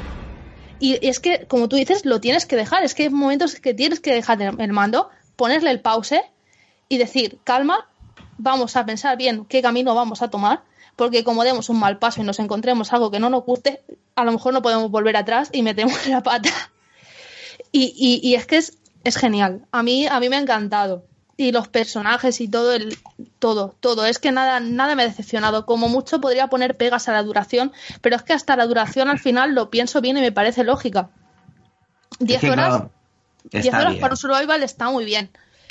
Entonces yo mm, la gente que lo critica dice, no, es que esto es esto no es un Resident Evil, es un survival horror, sí, pero no es un Resident Evil, Mm, sí, no es un Resident Evil al uso, es una nueva etapa y tiene cosas muy buenas. Eh, hay que aprender a verlas. Fíjate si es nueva etapa que el 7 está medio oculto en el, en el título, ¿no? Es, es como un remake encubierto. Lo quieren llamar Resident Evil, pero te ponen el 7 ahí en romanos mezclado con las letras, como diciendo, sí, pero no. Es un 7, pero es casi un remake, es, es un nuevo renacer. Eh, eh, sí, y yo lo que no sé, que, que me gustaría eh, conocer las palabras de, de los creativos más adelante, si es que, si es que se deciden a hablar, es saber dónde encaja el juego y si efectivamente es un, un nuevo comienzo de la historia, qué han dejado, o sea, qué han dejado y qué han quitado. ¿Qué, cosas han dejado de existir del universo Resident Evil si han quitado a lo mejor por, por quejas de los fans del 4 en adelante, por ejemplo, o, o si ha pasado algo que no sabemos, que nos contarán más adelante en próximos juegos. Sería interesante. A mí lo que me despierta más curiosidad es saber por qué. ¿Por qué han vuelto al Survival Horror y han dejado la acción siendo el 6 el juego más vendido de toda la, de toda la saga? Mm, Si es el, si ese estilo de shooter en tercera persona contra zombies les estaba dando más dinero que el otro, ¿por qué han vuelto Pero- a este género? Es, eso es lo que yo pienso- básicamente porque han visto la oportunidad, han visto el renacer del survival horror y han visto la oportunidad de decir, aquí tenemos que volver a los orígenes, ha vuelto, vuelve a llamar la atención, nosotros queremos volver a esto. Pero no va a vender tanto como, como el 6 Pero- seguro. No, seguro no que puede ser, pero, pero va a contentar a la gente que ha estado siempre ahí con, con ese género. Yo, yo creo creo que... no, no contenta a los nuevos, a los nuevos fans que han adquirido del 4 en adelante.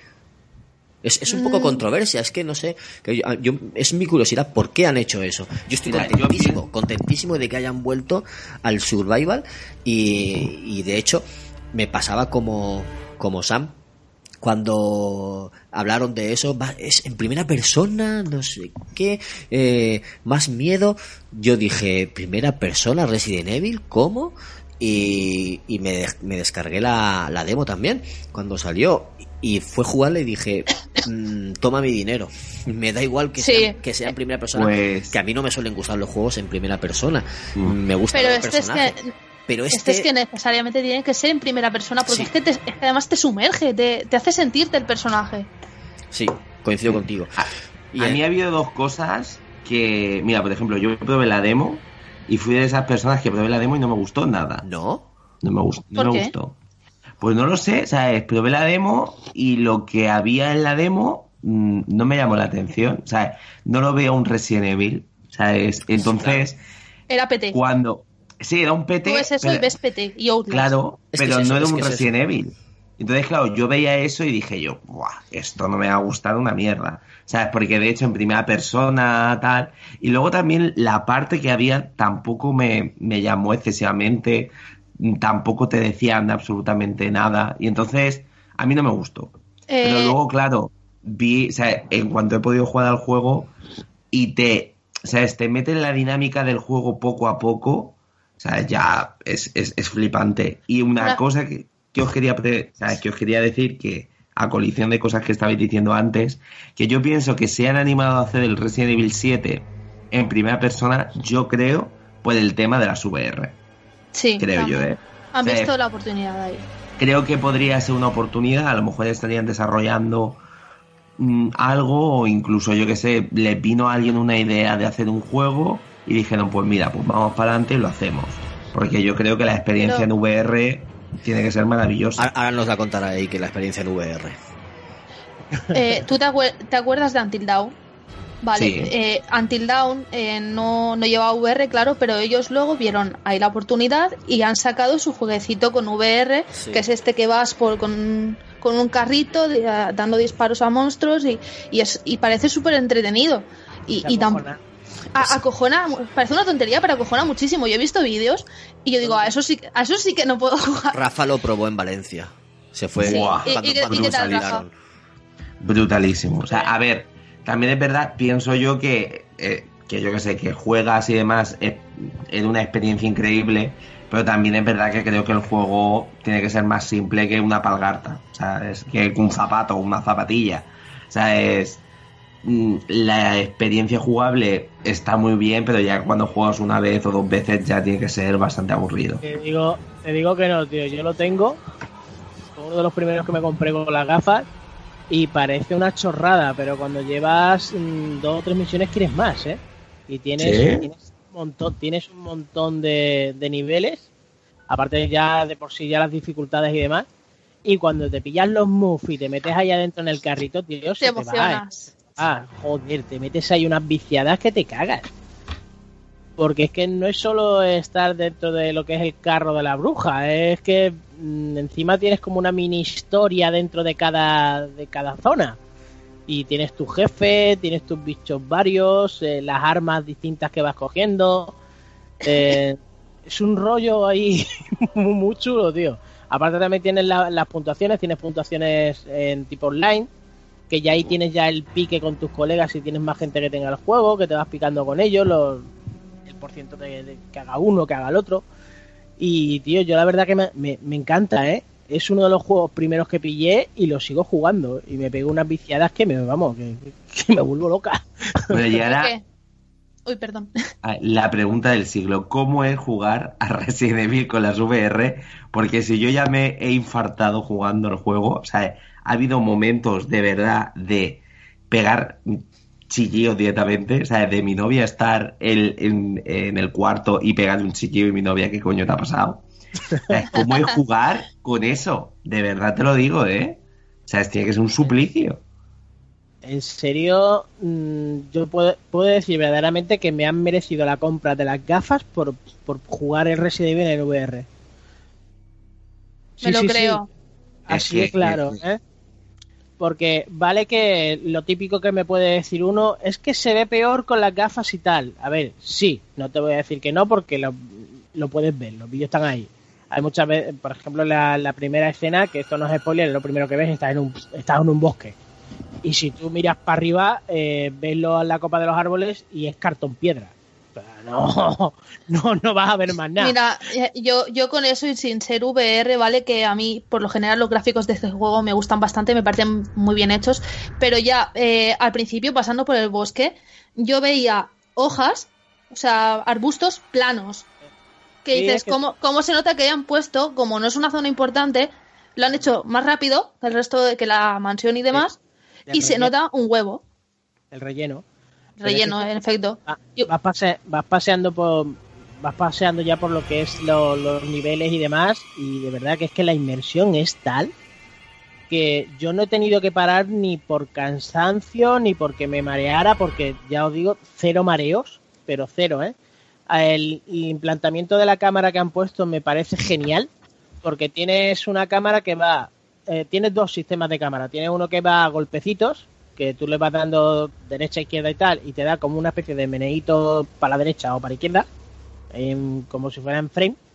Y después tienes otra que es tú meneando la cabeza con las gafas. Puedes, yo por ejemplo, miro hacia la izquierda y si le doy una vez al tic para la izquierda, automáticamente el personaje se mueve para la izquierda. Eh, no tienes por qué ir dándole poquito a poquito a la cámara. Um, lo tienes más rápido. Es una vez, una vez que te acostumbras en nada, eh, te estás pegando giros rápidos. O sea, no es el hecho de, bueno, ahora me voy para la derecha. Uy, uy, uy. No, no, no, no. Tú giras para la derecha la cabeza y a donde estés mirando, inmediatamente haces un kick y vas allí. O sea, Bajo, qué, ganas de probarlo, madre mía. Me estás dando un hype. Y, y es que la inmersión, ya os digo, lo, lo que decía antes, que es que yo no lo he tenido que quitar ni por mareo ni nada, yo lo he tenido que quitar porque se me va la pinza. O sea, estoy tan metido en el juego que coño, que, que me creo verdaderamente de que estoy en la casa, que estoy con, viviendo con zumbaos y que lo que estoy viendo es que es real. Y- Es que ¿Cómo- eh, eso cómo- pasa, ¿eh? Imagínate, ima- imagínate en ese instante que se te acerque tu madre, ¿no? Y te toque y- o algo, Madre vamos. La primera vez que lo jugué, jugué con la puerta de la puerta del dormitorio cerrada. Para que normalmente yo cuando cierro la puerta no entra nadie. Por lo mismo, porque yo estoy, de que yo estoy jugando a eso y a mí me toca alguien y la VR acaba en el tejado. O sea, A mí me pasó que jugando al Resident Evil justamente, o sea, es- a- eh, ayer por la noche, estaba yo jugando, pero en un momento de tensión de la hostia y de repente el gato saltó encima de mí. Hostia. Buah. Mira, te digo yo que, bueno, que no me morí ahí, pe- pe- pero, porque, o sea, no me dio un ataque del corazón, pues porque, porque Dios no quiso, de verdad te lo digo, ¿eh? Oye, pero, Pero- así, así más inmersivo, ¿no? Yo casi Sí, que sí, mejor sí. Que, que me toquen mientras juego cuando menos me lo espere o algo, porque si me va a poner la tensión por las nubes, ¿no? Es lo que busco jugando pero ese juego. es que ya- Fijaos de inversión, un, momento, un segundo, Eike, que he visto que ya han comprado un colega, en, he visto en Instagram que le ha puesto la vela 4D con olor a madera seca y, o a sangre seca y madera. Cierto. Un chaval ya la ha comprado. O sea que Yo le fíjate, tengo a Nicas a la vela también, o sea que. Pasa es que es cara, es, es muy cara. Ya. Entonces da perecita. nos lo traeremos a este chaval otro, otra semana porque estaba trabajando y no podía, pero dentro Y de dentro de dos tres semanas vendrá al programa y nos com- y le preguntaremos, eh, o sea, la vela qué tal, o sea, crea inmersión. fíjate. ¿o no? Tú imagínate la vela con las gafas VR. Yo estuve hablando justamente de, de eso, ¿sabes? Con mis amigos y era en plan de, a ver, si eso puede estar súper guay y el tema de, del 4D, ¿sabes? Con el olor y demás. Pero el pestufo que te tiene que dejar el salón o la habitación donde juegues tiene que ser importante porque que tu casa huela a sangre y a madera. Sube un vecino. Sube un vecino. Hombre. Oye, ¿qué está pasando aquí? Llamar a la Eh, policía. ¿Qué, qué es ese olor? Nah, pues- es a sangre y a madera humedecida. No, no, no, es que estoy jugando a la Play. Sí, sí, jugando a la Play. Y el cadáver. Te ¿Dónde llama, la policía, te llama la policía creyéndose que el vecino es Dexter, ¿sabes? sí, ya tío, ves. to- total, total. Oye, Una- hay que, hay que una cosica. Eh, ¿Tú habías jugado ya a la, a la demo de la cocina antes de, de jugar al juego normal? Sí, sí, fue lo primero que probé. Sí, ¿Y, y qué tal? ¿Cómo, ¿Qué te pareció? estupendo. Yo flipado, yo, yo- ya os digo, yo el juego no me lo iba a comprar de salida, ¿eh? Yo también era, yo también era un poco escéptico. Cuando probé la primera demo, no voy a decir que no me gustara, pero sí que tampoco no me dijo gran cosa. Digo, vale, bueno, ya veremos a ver cuando esté un poquito más adelante. Y no lo iba, no lo iba a pillar de salida. Me cogí, me probé ya la demo ya con la VR y, y dije, esto lo necesito, pero lo necesito ya. De todas formas, una cosa que quería comentar y ya un inciso y ya, y ya seguimos. Eh, mm, de la demo normal, de la, de la exploración de la casa que salió primera, eh, puede parecer que no tenía ninguna, ninguna, ninguna conexión con el juego, pero es que eh, mm, conforme vas avanzando, vas encontrándote cosas, detalles, objetos que te, que, que te salían en la demo y que entonces les encuentras el sentido. Por ejemplo, el, el, el famoso dedo. El famoso dedo sí que tiene una utilidad. Pero claro, no lo descubres hasta muchísimo más adelante. Luego también, mm, no, no recuerdo, había varias cositas que dices, parecen muy tontas, no, no sé esto para qué me sirve ahora, ni, ni parece que tenga utilidad aquí, pero luego dices, hostia, si es verdad, si esto, si esto era de tal. Sí, bueno, toda la, toda la trayectoria de la cocina por los pasillos y la planta de arriba y tal salen en la, en la demo. Pero en la demo salen, salen maniquís y en el juego no. En la planta de arriba. Sí, sí, sí, que sale. Pero- sí que Ah, sale. al menos, Sí, al menos sí. la, prim- la primera vez no, me refiero. La En el- momento. Eh, No, no, sí, cuando subes la primera vez en el juego normal no están arriba los maniquís y No, todo eso. Yo, tam- yo es que tampoco he entendido bien qué quieren decir los maniquís en ese juego, así que no, de eso no sé si, no sé qué comentar. Creo, yo creo que es solo dar miedo. De ver O sea, simplemente... elementos que ahora están aquí. eh, Me, me- me baso en la demo, ¿vale? Por no, por no decir que no es un spoiler del juego, sino que me baso en la demo que estaban en una posición, tú te giras y cuando te das la vuelta han cambiado de posición. Entonces, Sí, Te eso acojonaba mucho. Igual- Eso, ¿sabes a, qué me, ¿sabes a qué me recordó muchísimo? En Silent Hill 3 hay una parte que te cuelas en un apartamento de oficinas y te metes en una sala llena de maniquíes. Oh, es verdad. mira. Bueno. Qué bueno, mira, tu- estuve dos noches teniendo pesadillas con esa parte. Que, bueno, pues la comento un poco así por encima para la gente que no ha jugado. Tú entras a, a esta habitación llena de maniquíes, observas, hay un maniquí con su señora cabeza, sus brazos y todo, tiras a salir, oyes un grito, un golpe y te giñas encima, con perdón. Giras y el maniquí tiene la cabeza en el suelo y está lleno de sangre. Que es como, joder, corre, corre, no mires atrás, salte aquí. hostia. Fue, fue alucinante, fue alucinante esa parte. Ya te digo, dos noches teniendo pesadillas con esa parte del juego. Es que los maniquí parece que no, pero sí quedan gimnasio. Yo, por ejemplo, que trabajo en una, en una empresa de esta grande, un hipermercado de esto. Grandes que- almacenes. la Ahí está, grandes almacenes. Entras por la mañana muy temprano, aquello está todo a oscura y lo único que hay son maniquí con ropa y tal, y a mí me dan grima. Es que claro, no sabes si, A mí me si dan puede grima. ser alguien ahí escondido. Claro. De hecho, Luego, sí. Luego tienes el anuncio de Navidad de este poniéndote los maniquíes, algo como súper gracioso. Y dices, no, tío, yo estoy trabajando en una fábrica de maniquíes y me acojono. Si es que me acojono, es que no queda de otra. De, de hecho, en el eh, para que veáis que los maniquíes dan yuyu, eh, no sé si habéis jugado al Bioshock, al primero de todos. Buah, sí. ¿Qué va? Eh, hay, hay, hay una parte, eh, no sé si era en el 1 o en el 2, estoy casi seguro que era en el 1. Hay una parte que, que te bajas a una especie de habitación con agua donde está toda oscura y está lleno de maniquíes. Y hay un juego de luces donde parecen que los maniquíes como que se van moviendo, te van siguiendo. Con las sombras. Sí. Uy, eh, eh, en el tercero también había algo parecido con las figuras estas mecánicas, ¿verdad? Si no recuerdo mal. Que se Y movían. ahora mismo yo no, caigo, pero en, el, tampoco. En el museo. pero en el primero ¿En el museo? eh, es de esos museo. Ah, Wow. Chicos, os oigo mal. Sí, hay, hay que. Hay que Dime. repite. Repite, repite. En la que hay una en, en el 3 hay un es como un museo un teatro una cosa así parecida Eso. que ahí sí que te juegan con las sombras de, de la mano de en uno parece que está ahorcando a otro y no es que están posicionados de maneras que, que parezcan cosas que no son Oye, creo tenemos creo que.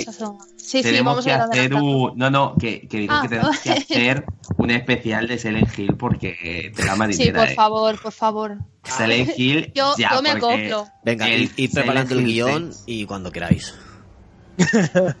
Pero no, es que, es que es maravilloso. Todo lo que sea Silent Hill es, es maravilloso.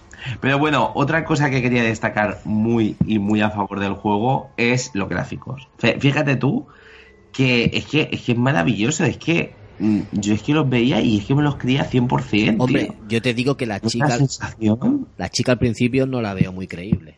No, pero sí El que es verdad. El pelo, pero Va luego mojado, conforme no sé, va más no- para adelante, mejora la cosa. Sí que es verdad que hay algunas veces expresiones en la cara y demás, no, pero lo que es en plan lo- escen- escen- el escenario y demás, Eso sí. maravilloso. O sea, el, el escenario es genial. Y luego sí que es verdad que a lo mejor algún moldeado de algún personaje hay algunas veces que es un poco raro. Pero bueno, pero quitando un poquito de eso, gráficamente es muy bueno.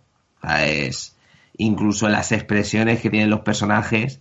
Y una cosa, un puntazo que me ha encantado, el doblaje es buenísimo. O sea, es muy bueno.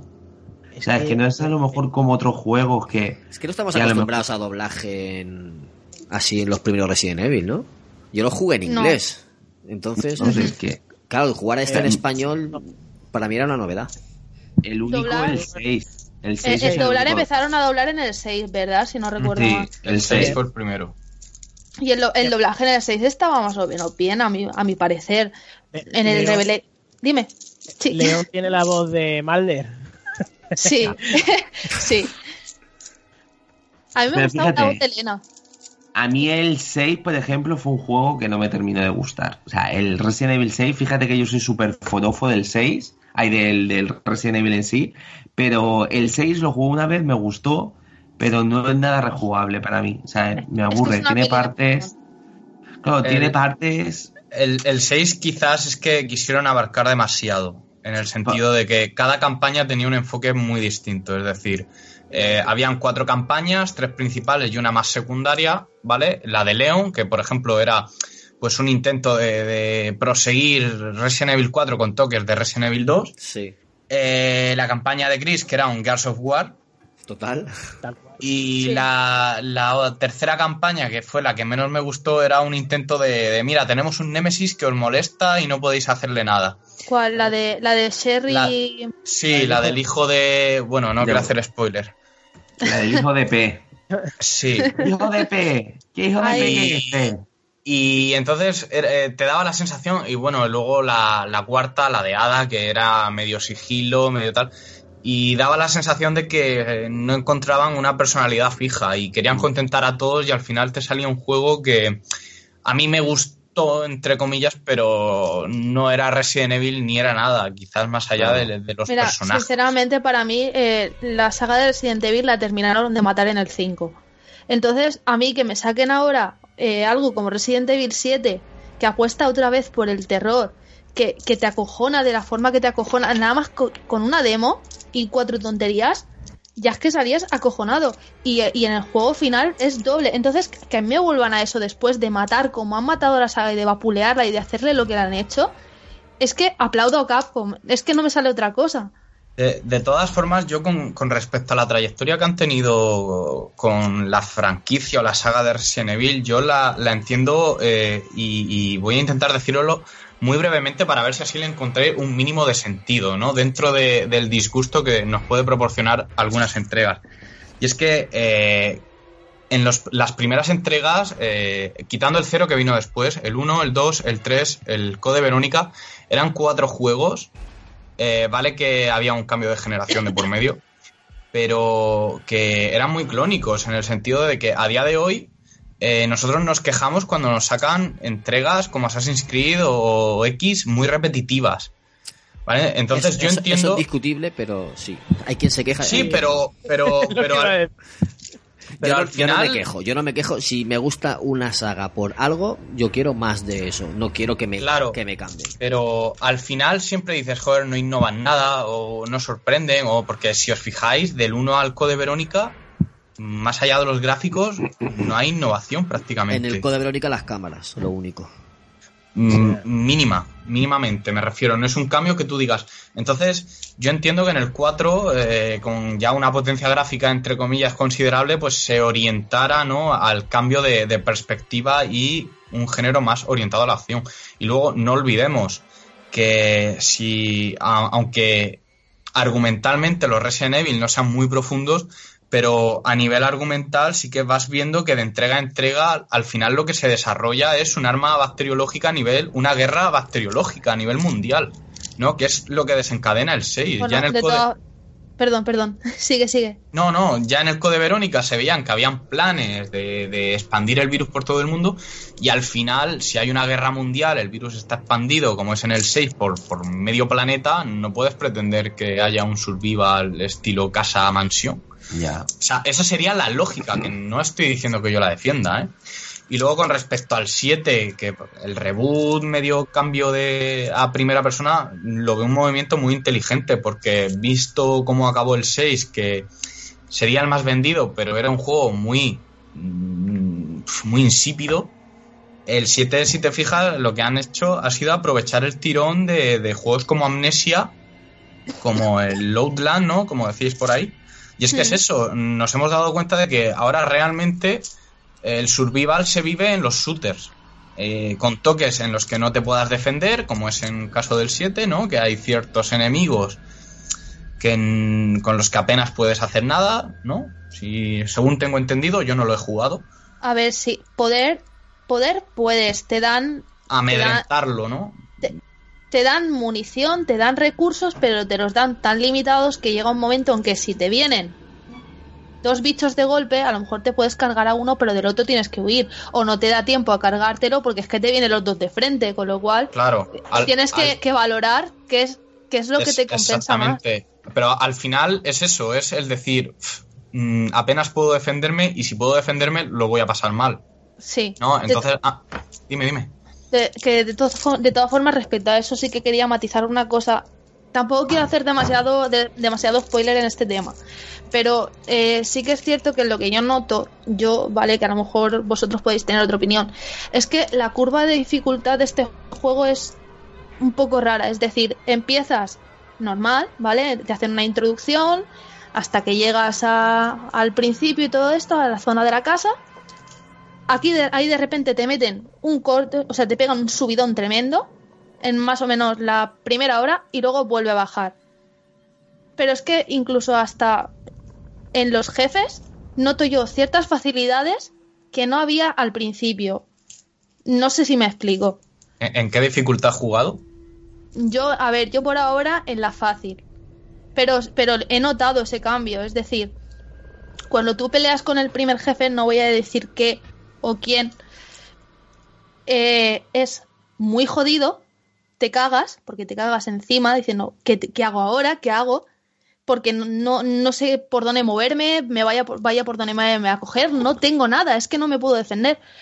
Y claro, conforme va va avanzando el juego, llegan los siguientes jefes y es como que te lo puedes tomar con más calma. Porque Sí, pero yo ahí a- a- para decirte y demás, sí que es verdad que lo que anunció Resident Evil, o sea, es Capcom y demás, dijeron que había, sabes, que podías matar de maneras más o menos en plan, que podías encontrar ma- maneras distintas de matar sí, a, sí, a un personaje, que es lo que ocurre prácticamente en todos los Resident Evil. Y yo creo que si te has enfrentado a lo mejor a algún monstruo que a lo mejor ha sido demasiado difícil, es porque a lo mejor no has encontrado la manera fácil de matarlo. O sea, es que eso ocurre en prácticamente todas las estos de Resident Evil. Por ejemplo, en el Code Verónica, ¿sabes? El tirán que había en el, en el avión era prácticamente imposible si no tenías las una ballesta explosiva, por ejemplo, que era- creo que era así. Entonces, sí que es verdad que el tema de los recursos es muy Resident Evil, o sea, es muy Resident Evil del 1. O sea, del 1 cuando estaba en PlayStation, al principio empiezas muy, pero que estás muy, pero que muy, muy jodido en el tema de la munición. Pero, o sea, pero es que es eso, eh, yo creo que es el, es, es el aliciente, otra vez la, la vuelta a, lo que es el mundo Resident Evil y, y, el pasar miedo y demás. Sí, sí, no, si realmente yo no tengo una, una queja como tal, simplemente es que yo he notado un cambio, que a lo mejor tienes razón tú y es que a lo mejor en el primer jefe yo tuve el fallo de, de no saber por dónde tirar exactamente y en el resto ya le pillé el tranquillo y dije, pues uy, eh, si me guardo esto para luego a lo mejor mm, tengo más munición y pues, entonces me lo puedo cargar en, en los golpes y a lo mejor justo he acertado porque he aprendido, he aprendido la mecánica del juego y ya he sabido jugar. Mm. Además, eso pasa mucho, ¿eh? Sí. O sea, es que el juego, eh, conforme tú empiezas a jugar y demás, eh, tiene una curva de aprendizaje muy buena y entonces lo que ocurre es eso, sabes que estás en plan jugando y demás y poquito a poco te vas sabiendo administrar más, sabes, vale, este monstruo sé que no lo puedo matar o esto sé que tal. Y entonces vas mirando un poquito y eso es, es, es, es algo de, de agradecer. Y otro punto importante, yo creo que eh, este juego ha recuperado elementos que hasta ahora estaban ya un poquito desaparecidos. Tema, mm, por ejemplo, el tema de la casa de, de los bichos estos es increíble, te recuerda muchísimo a la mansión de, de Resident Evil 1, aunque no lo es porque, porque no lo es, porque la otra es una super mansión gigante. Pero, Esta pues, está más sucia. esta está más sucia. Pero el tema, por ejemplo, de el- los baúles, ¿sabes? Esos baúles que tú metes cosas así. Eh, a- o sea, aunque un baúl metas una cosa en un baúl, luego te vas a otro baúl que está tomado por culo y, y resulta que es el baúl mágico de Doraemon, que ahí puedes meter absolutamente todo. Baúles interdimensionales. Baúles interdimensionales, ahí está. Tú dejas las cosas Y en luego- otra dimensión, entonces luego todos conectan con esa dimensión. Y luego el tema que, aunque no es la, lo de la radio, o sea, lo de mm, el- ahí la máquina de escribir, es como una especie de. mm, Una grabadora de voz, ¿no? De una es grabadora una de- grabadora de voz que la verdad que tiene ahí su toque, su toque guay, la verdad. Entonces, yo os lanzo una pregunta y me contestáis ahora uno, uno a uno. ¿Qué es más Resident para vosotros? ¿El, el miedo, la escasa munición, la grabadora o máquina de escribir y los baúles? ¿O Chris, Claire, Wesker y Umbrella? Eh, ey, que tú, que tú primero. Para mí lo que es la primero. La, la, la etapa, o sea, don- eh, ay, conjunto, no los personajes. Porque los personajes que las que no pueden ir pasando. Pero lo que es la esencia, eso, por ejemplo, de los baúles, tío, llegar a un sitio y soltar tus cosas en el baúl y tal, yo sí que siento que estoy en un puñetero. El, el hecho de grabar en, ma- en máquinas en vez de tener que estar guardando la partida o que me ha- game, de todas maneras tiene autosave, aunque tú vayas grabando en maquinitas. Eh, es que, no sé, hay muchas Sí, pero las maquinitas te... Eh, eh, perdona, las maquinitas te permiten eh, reconducir la historia si te has equivocado o, o vas mal, ¿no? sí. Eso es una sí, ventaja ve- frente al autosave, creo. Es una ventaja muy grande, perdona que te interrumpa, principalmente por una cosa, eh, y es algo, no creo que vaya a hacer un spoiler aquí porque ya lo anunciaron en su momento, pero este Resident tiene más de un final. Eh, lo bueno de tener eh, un sitio en el que puedas guardar varias veces es que si llega un punto en el que tú sabes eh, o notas que la historia se va a dividir y tiene, o tienes un por casualidad un punto guardado antes, siempre puedes mm, guardar en dos lugares distintos para hacerte la misma parte sin tener que pasarte todo, la- las dos partes, perdón, sin tener que pasarte todo el juego entero. Claro, correcto. Eso es una ventaja muy grande. Sigue ahí. Pero bueno, aún así te lo pasas entero. No, hombre, hombre, claro, no, no, yo, pero yo te digo que te dé por hacértelo en- rápido sin si te da pereza o si tienes muchas ganas de saber los dos finales y luego ya ya te lo volverás a jugar entero otra vez en otra dificultad o cualquier cosa, que eso seguro. Ey, que puedes seguir, perdona. Sin, sin hacer sin hacer spoiler de nada hay a los que hayáis jugado sabréis sabréis a lo que os digo. Hay en una parte del juego que llegas a un sitio que tienes que abrir una puerta grande con una placa y cuando se abre entras en otra parte de la casa. En ese momento yo dije coño esto es el Resident 1 porque me vi una escalinata, me vi una estantería, me vi más cosas y sentí que verdaderamente que estaba en un Resident Evil. Es la ambientación, la manera de que si has vivido los juegos, la manera de ver las cosas, sí que verdaderamente sientes que es un Resident. Y, y eso no te lo hace un personaje, no porque te metan ahí a Leon ahí en medio y dices, coño, esto es un Resident porque tengo a Leon. No, eso te hace un Resident por, ¿por qué? Por la ambientación, por las cosas que te van poniendo, por las cosas que tú vas viendo, las cosas tú mismo que vas recordando que has vivido en, en otros anteriores juegos. Por ejemplo, hay un montón de guiños dentro del juego, dentro de Resident Evil 7, pero un porrón de guiños a la saga. Pero eso lo ves eh, en el transcurso de la historia y ya depende también de ti como jugador. Mm, Yo sé, a mí me ha encantado y el hecho y siempre lo, y, y se lo digo a todo el mundo, tío, que, que esto es un puñetero Resident Evil, que se lo meta en la gente en la cabeza, que aunque hayan cambiado la ambientación de lo que es la cámara en primera persona y tal, mira, hay que evolucionar, tío, el mundo se mueve, que es lo que hay. Es verdad. Javi, ¿tú qué crees? ¿Para ti qué es más Resident? Eh, yo particularmente una cosa que nunca me había terminado de cuajar en, en la franquicia era que, que los personajes, los protagonistas de Resident Evil fuesen siempre todos los, prácticamente los mismos, ¿no? Eran los Kennedy de, de los zombies, es decir, eh, Leon en el 1, no, en el 2 y en el 4 y en el 6, Chris en el 1 y en el 5, no sé qué, no sé cuánto, yo decía, madre mía, no, no hay más gente en el planeta para... Perdón. Entonces, eh, sí que es cierto que para mí prima sobre todo, eh, como habéis dicho los demás, en, en la primera opción que comentabas. Y sobre todo, para mi gusto, jugarlo en la máxima dificultad siempre. O sea, yo no concibo, yo lo respeto, pero yo no concibo, y el otro día lo comentaba, no concibo la gente que juega un survival en fácil.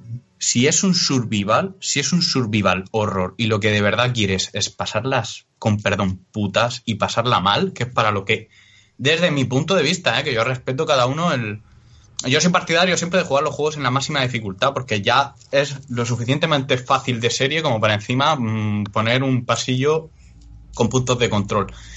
Pero, pero ya te digo, para mi gusto, yo siempre los Resident Evil, pasarlo mal con los toques que habéis dicho.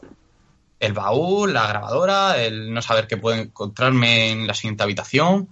Y en difícil, pasarlo mal de verdad. Ver un enemigo y cagarme. Nada de, bueno, juego en fácil y si me mata no pasa nada porque aquí he guardado. y- Nada, yo quiero pasar terror. Pero en Resident Evil, en Silent Hill, en Project Zero y en lo que sea. Wow. Rafa. Totalmente de acuerdo.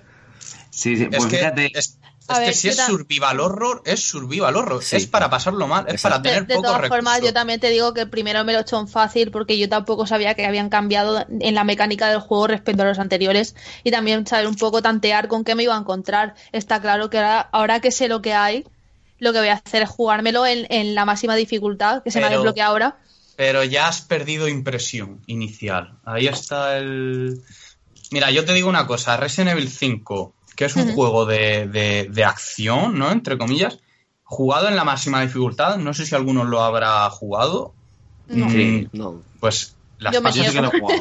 pues las pasas putísimas. Y tiene de survival lo mismo que te puede ofrecer el 1. Así de claro. Sé que me voy a ganar muchos haters, pero la gente que lo haya jugado en el modo imposible, que muera de prácticamente una hostia, que apenas tenga balas, que en ciertas situaciones no paran de salirte enemigos y que lo pasas mal, o sea, tiene mucho más survival de lo que a priori puede la gente intuir.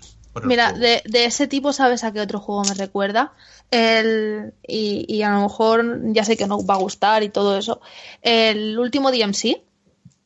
Pues ¿Cuál? hay ¿Cuál? el último DMC de Devil May Cry. Ah, DMC, Devil Que, claro, a- había entendido el último de Beyoncé. y digo, no sé, a lo mejor han sacado un juego de Beyoncé. Eso sí sería terror. en fin, el último Devil May Cry, el reboot este que sacaron con Dante Chuloputas, con perdón, eh, se te desbloquea después de pasártelo la primera vez un modo que consiste en que te matan de un golpe.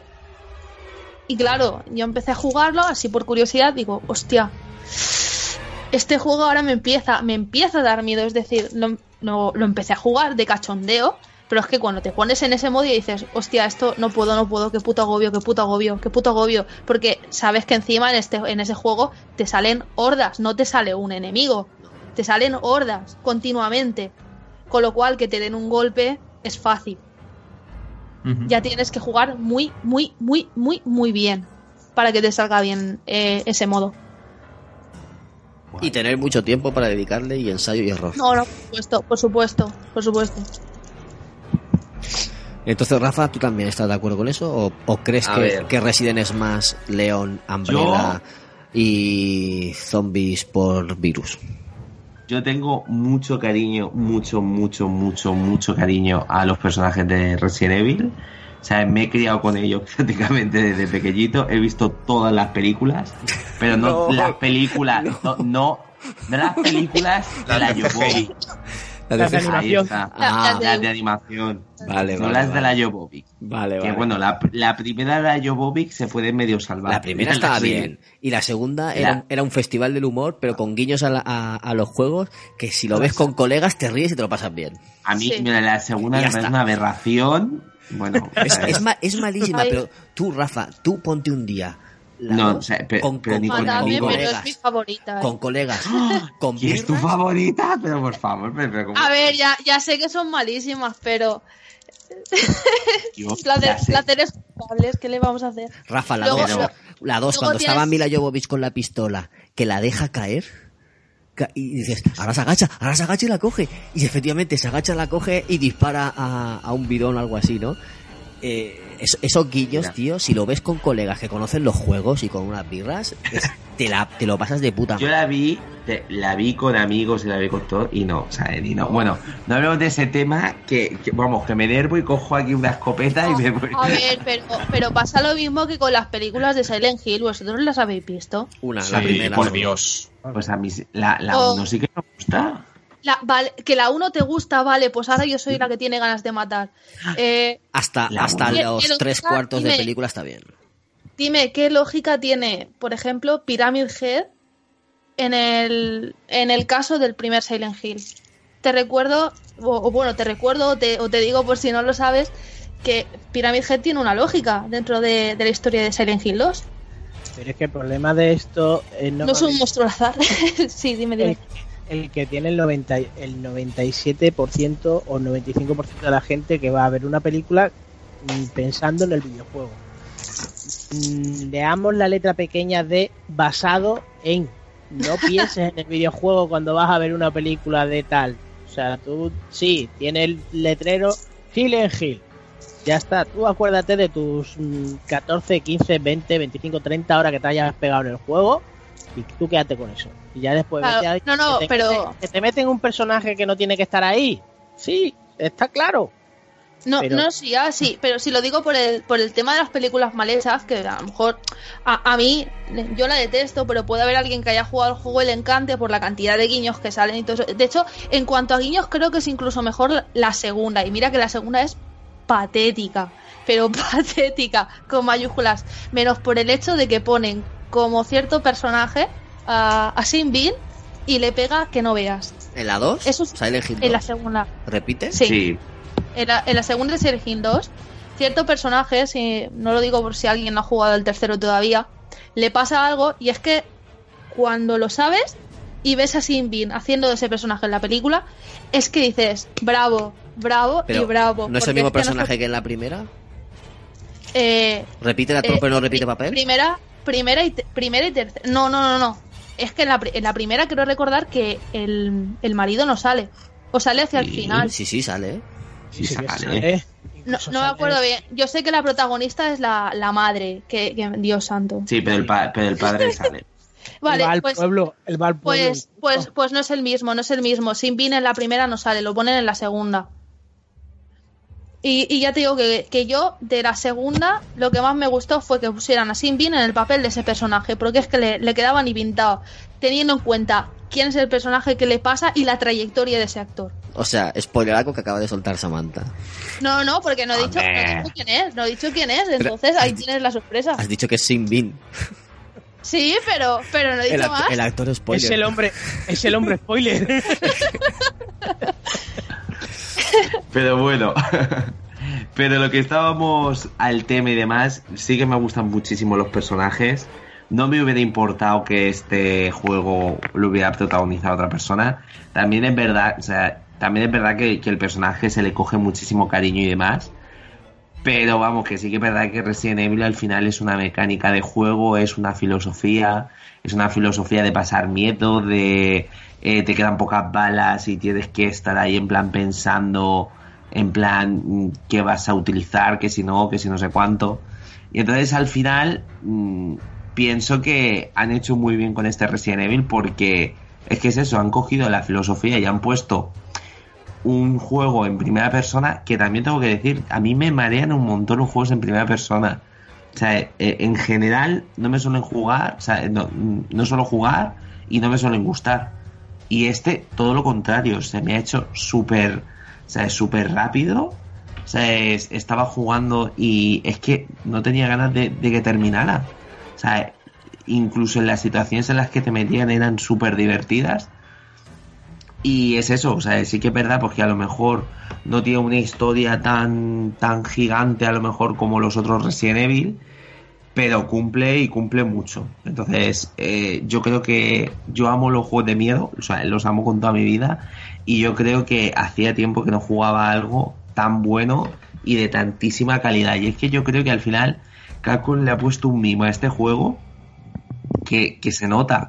Entonces ese cariño al final que, que, a, que a lo mejor que han tenido los desarrolladores al hacerlo, se nota en el juego, de verdad, se, se nota 100%. Y eso ha creado pues una obra de, arte. O sea, es, para mí es, es es que es redonda, la verdad. A lo mejor sí que es verdad que a lo mejor tendrá algunas partes, a lo mejor que, porque yo que sé, que baja un poquito el nivel de hype, ¿no? O sea, es que te dejan con al principio del juego, pero en líneas generales, genial, súper recomendable, de verdad. O sea, es, y te lo dice una persona que es súper purista de Resident Evil y que te dice que por favor jueguen ya este juego. Madre mía, si, si no lo había vendido, ya aquí ya lo tenéis vendido total. Y purista, ¿eh? Purista. Fijaos, ¿eh? fijaos si es fan de, de la saga, que cuando, cuando Coach Media, a los que le, a, a los que le damos las gracias por, por el código, cuando no- nos mandó el correo con el código, le dije, Rafa, en el grupo de WhatsApp, le dije, Rafa, nos han dado un código para Resident Evil 4. Me equivoqué de número y puse 4. Me dijo, ah, vale, guay, guay, me lo jugaré, tal, me lo jugaré este fin de semana. O sea, se lo iba a volver a jugar y ya se habrá pasado dos o tres veces y se lo iba a volver a jugar. Dos o tres veces, me lo he pasado mm, 50 veces. El 4, El 4. Y, madre mía. y cuando le dije, oye, ¿vas a poder analizarlo el lunes o qué? Que tenemos programa. Y, y dice, no, sí, como ya me lo he pasado, digo, ¿cómo que ya te lo has pasado? Y todos diciéndole, pero Rafa, ¿qué es el 7? Y dijo, Y yo, ¿qué qué? mira, te voy a, Maratón. te voy a Se ha hecho un maratón. mi- no, no, mi, mi situación, ¿eh? O sea, llego el domingo y me dicen, Rafa, ¿has jugado? Y yo, pero digo, pues sí, ya ves tú, es un juego de hace mil años. Digo, pues a ver, ya me lo he pasado, pues miraré en plan los gráficos y poco más, porque es que es un juego que me sé de memoria. Y justamente cuando me dicen, no, Rafa, yo creo que no era el 4, que era el 7, y yo, que no, que David había dicho el 4. Rafa, no, tú míratelo que es el 7. Y yo, pero que a mí me ha dicho el 4. Rafa, míralo en la consola. Cuando vi Resident Evil 7 en la consola, o sea, es, mm, te puedo decir, el pedazo chillío que, que me di, me digo, pero que parecía un adolescente viendo a Justin Bieber. Ya. O sea, No te lo puedes tú ni imaginar. Mi novia, pero ¿qué te ha pasado? Y el puto Resident Evil 7. Buah, pero me volví loco. O sea, loco quiere decir loco, pero loco, loco de atar. Loco que en un día te lo has pasado, tío. Madre mía. Sí, sí. Bueno, en un día y una noche. Es que se coge con muchas ganas, se coge con mía. muchas ganas el juego. Muchas, muchas ganas. Es que cuando te digo que. O sea, y, y es que se deja jugar, es un juego que se deja jugar muchísimo. Claro, es que. Es que es eso, o sea, no tiene partes, a lo mejor hay otros Resident Evil que a lo mejor tienes que ir de un sitio a otro y tienes que estar andando un montón y al final no ocurre nada y no te pegan ni sustos ni nada. Este no, este es. Aquí, es- siempre- ve- de todas formas, tampoco hace falta que ocurra na- nada específico en ciertos, en ciertos lugares de la casa para que te dé un susto. Es que solo con escuchar los ruiditos de fondo, porque no te pone ni música ni porras, ruiditos de fondo, tú, tú oyes un crack y te acojonas. Sí. Porque dices, ya, ya está, va a subirme el bicho por aquí, me, me lo voy a encontrar de lado, nada más gire la esquina y se acabó. No. Y no pasa nada, simplemente es el ruidito. Que en eso también me recuerda mucho, como decía pasos. antes, a PT. Y los pasos, todo. Es que es eso, tú los escuchas, tú escuchas a esta gente caminar por la casa. Y a lo mejor está, no, a lo mejor no te los encuentras, pero simplemente escuchar el crack, crack, crack, crack, dices, hostia, hostia. Y Prepárate. Una, una cosa brutal que, o sea, es como se abren las puertas. Parece una tontería, pero Cuando las empujas. sí, sí, no, no, a lo mejor el tema de cuando te acercas a una puerta, le das el X y puedes en plan hacer que la puerta se abra directamente o se abra O poquito a poco y puedas ver entre la rendija y demás, eso es brutal. O sea, yo es que hacía, tan- o sea, hacía tiempo que, que es eso, no sé, es que es súper intuitivo el, el control. Y La primera, ¿Sí hay que? la primera vez que abrí una la primera vez que abrí una puerta con VR yo me cagué vivo. Ostras. ¿Con lo qué? Porque con la primera vez que abrí yo una puerta directamente en el juego con la VR, yo me cagué vivo. Porque la abres tan despacito y lo que es la oscuridad de adentro no te, no, no te deja ver nada. Y hasta que en tu, tu linterna y esto no alumbra un poquito. Tío, yo el hecho de, mo- de entrar dentro de la habitación y girar la cabeza para la izquierda o para la derecha, yo lo pasé fatal. Es que eso acojona Estaba mucho. cagao. Sí. Hay gente que Hostia. he, he oído yo que se están jugando con cascos y se tenían que quitar los cascos para poder seguir jugando del, del acojone que tenían. Preferían escucharlo con los altavoces de la tele normales porque los, los auriculares 5.1 le- les daba tanta inversión que es que no podían. Eh, se ponían muy tan tan nerviosos, casi taquicárdicos y tenían que quitarse los auriculares. Qué genial, por favor. es que, es que, Es que, joder. sinceramente, yo, yo sí juego un juego de miedo, espero que... Uy, espero, perdón. Espero que, espero que me sucedan, que me sucedan esas cosas. Es decir, puede sonar masoca, pero es la sensación que yo busco con un juego de terror. El, el sentir que se me va a salir el corazón del pecho, en los nervios de decir, uff, ¿qué va a pasar? ¿Qué va a pasar? ¿Me va a pillar? ¿No me va a pillar? Es esa emoción lo que buscas tú en un survival horror. Y si no la tienes, es que algo falla. Ya, pero también te digo, hay niveles y niveles. Yo en No, no, este no, claro. eh, ha habido momentos de Dios, o sea, de, de verdad, de, de agobio total, y decir, Dios, es que ¿qué, qué hago aquí? ¿Sabes? Y es que además, no sé si habéis jugado a juegos como por ejemplo el Haunting Ground, que es un juego de, Chulísimo, de Capcom chulísimo. también. O sea, a mí me ha dado o sea, la sensación 100% de ese juego. O sea, es la o sea, estar completamente indefenso ante, ante un personaje que va por ti y tú lo único que puedes hacer es o intentar defenderte, que no es la opción más inteligente, o escapar. No, y es que aún así la cosa de Haunting Ground es que te, aun- aunque te escondas, te da una falsa sensación de seguridad, porque como te quedes más de dos o tres veces en el mismo sitio, sabes que estás muerto. Muerto. Muerto. Y, y, y además el Haunting Ground tiene una cosa que era en plan personajes muy... O sea, bueno, los primeros personajes del juego sí que tienen mucha energía y son personajes para recordar. Porque, por ejemplo, hay un personaje que se llama Daniela. pf, madre mía, Ay, me encanta, es mi favorita. es que es la mejor. Y entonces yo creo que al final el, el juego es un cúmulo de, de esas cosas, ¿no? O sea, es, ha juntado cosas muy positivas de distintos juegos y lo ha juntado en este Resident Evil. Que además hay- yo creo que una cosa positiva que va a ser los DLCs. El primero sí que va a ser gratuito. Todos los demás vas a tener que pasar por caja.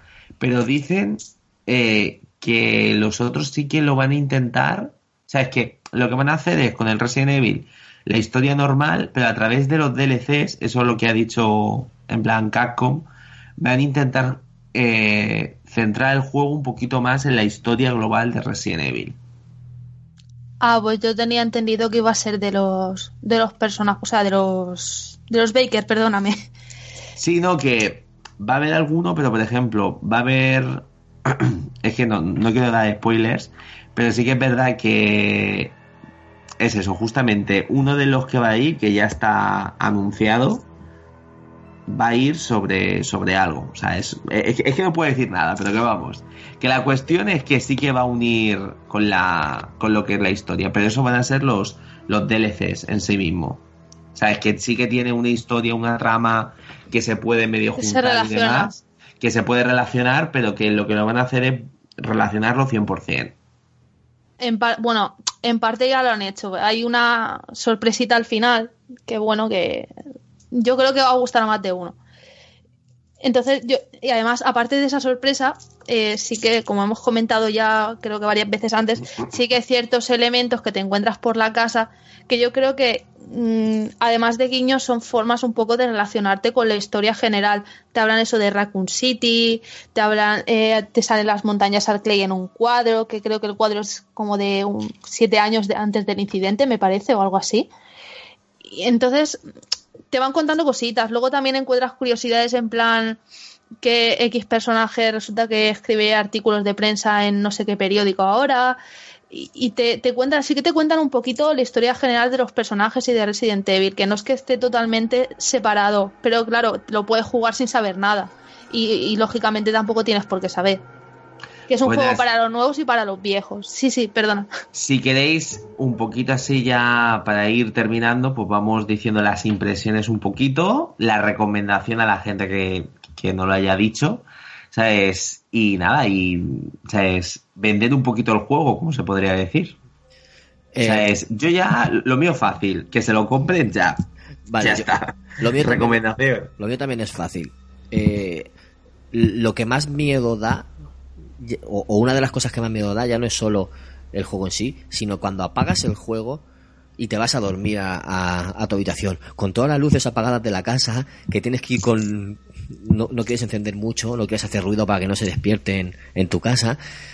Y, y tienes todavía los nervios del juego dentro. Ahí sí que pasas miedo, ahí sí, cuando, cuando entras al pasillo y te ves ahí toda la oscuridad. Eso, eso es pasar miedo. Y eso, si te lo consigue transmitir el juego, si consigue traspasar la pantalla y llegar a la realidad, creo que es un buen juego. Samantha, Uf, que lo compren ya, lo mismo que te digo. Y sí que te digo que yo, eh, por lo general, soy muy, muy, muy reacia, muy reacia a los DLCs. Y en este caso te digo que como me ha pasado ya además con Final Fantasy XV, yo eh, me voy a comprar los DLCs y se los voy a recomendar a todo el mundo. Y, y es que eh, es un juego que engancha y que nadie, nadie, nadie, sobre todo los fans de los primeros juegos, no se tienen que perder, porque es que lo van a disfrutar como niños. Y luego, hey, que, que tú tienes las VR. O es- a ver si nos pueden vender las VR también. que se dejen de perjuicio la gente con todo lo que puedan escuchar de que si esto no es un Resident, si esto no sé qué, que si esto no sé cuánto, de verdad que lo vaya a gozar, pero como vamos, como locas, que es un pedazo de reinicio, digamos, de la saga, que se le ve el trabajazo que lleva el juego. Yo, por ejemplo, lo que he vivido con las VR, mm, ya os digo que, no por tirarme el farol, pero me ha merecido la compra de las gafas. Porque verdaderamente la inmersión es completa. Está, siente, sientes un terror que te cagas. en serio.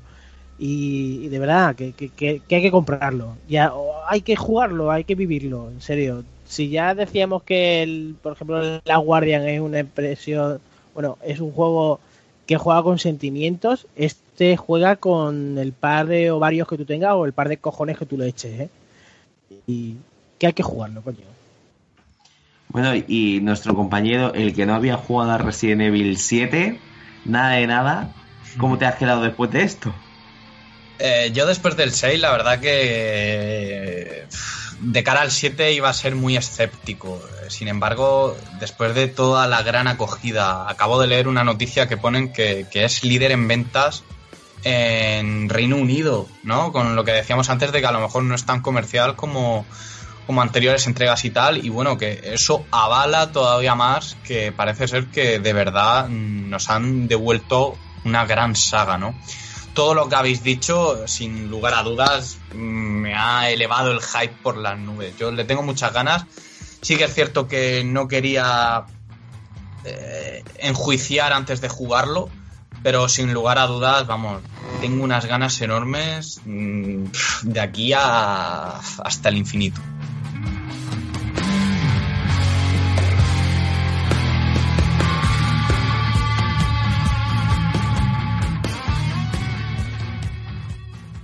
Hola, soy Rubén Redfield del podcast Quemando Cartuchos y estás escuchando Gay Nerds FM.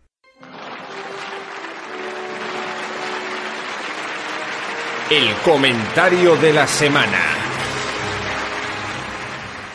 Bueno, y con esto ya, pues podemos ya dar pie a la despedida. Oh, oh, Rafa, Pero le- bueno, leemos los comentarios de los programas pasados. Pues de acuerdo, mira, si quieres comenzamos con The, The Abyss Walker que dice saludos, este es el primer podcast de ustedes que yo escucho y me gustó mucho, felicidades. Quiero comentarles que el South Park Stick of True en México nos llegó sin censura y que al igual que ustedes me gustó mucho. Dice, así que yo, eh, el juego dice que más espera él es Fracture Bad Wall, que dice que, pues, que, que es un juego que la verdad que no sé cuál es. ¿Sabéis cuál es? Fracture Bad Wall. Retaguardia Ese es, el, ese es el de, el de South Park, este, este que ha salido ahora. Ah, el, el último, siguiente. creo que es el último. Pues que, ah, pues, de acuerdo, pues es que, o sea, es, no ese es- lo, Ese es el título en inglés, en español es Retaguardia en peligro. Ah, de aquí. Pues es que yo lo conozco como Star Wars, ahí es eh, South Park y ya está, normal, tal cual. ni más ni menos. Y dice, otro juego dice que espera con muchas ansias. Claro, South Park 1, South Park 2, ¿para qué más? ¿Para qué ponerle la entradilla esa? Luego también dice que espera con muchas ansias Mass Effect Andromeda y dice que es una saga que, que le gustó muchísimo. Otros juegos, como por ejemplo también el Prey, Red Dead Redemption 2, y dice que es un año que promete mucho y que la verdad que seguro que se va a gastar muchísimos money monies. Y nada, dice que tiene pendiente nuestro próximo podcast, que es este de Resident Evil. Y luego también tenemos a Cutillas que dice, buenas, gran programa, no soy fan de Assassin's Creed, pero terminé el 1 y el 2 jugando poco. Los demás eh, los dejo por aburrimiento. Dice, pero es que no le veo la conexión con los japoneses y menos con el feudal. Esto era en plan que lo que comentábamos que a lo mejor iban a, o sea, iban a hacer un nuevo Assassin's Creed, ¿no? En un principio, pero que no sabíamos muy bien dónde ubicarlo. Entonces, Ya comentaron algo de Egipto y, y Grecia, ¿verdad? sí, comentaron algo de, de Egipto. Pero Egipto, Grecia y nosotros, Roma.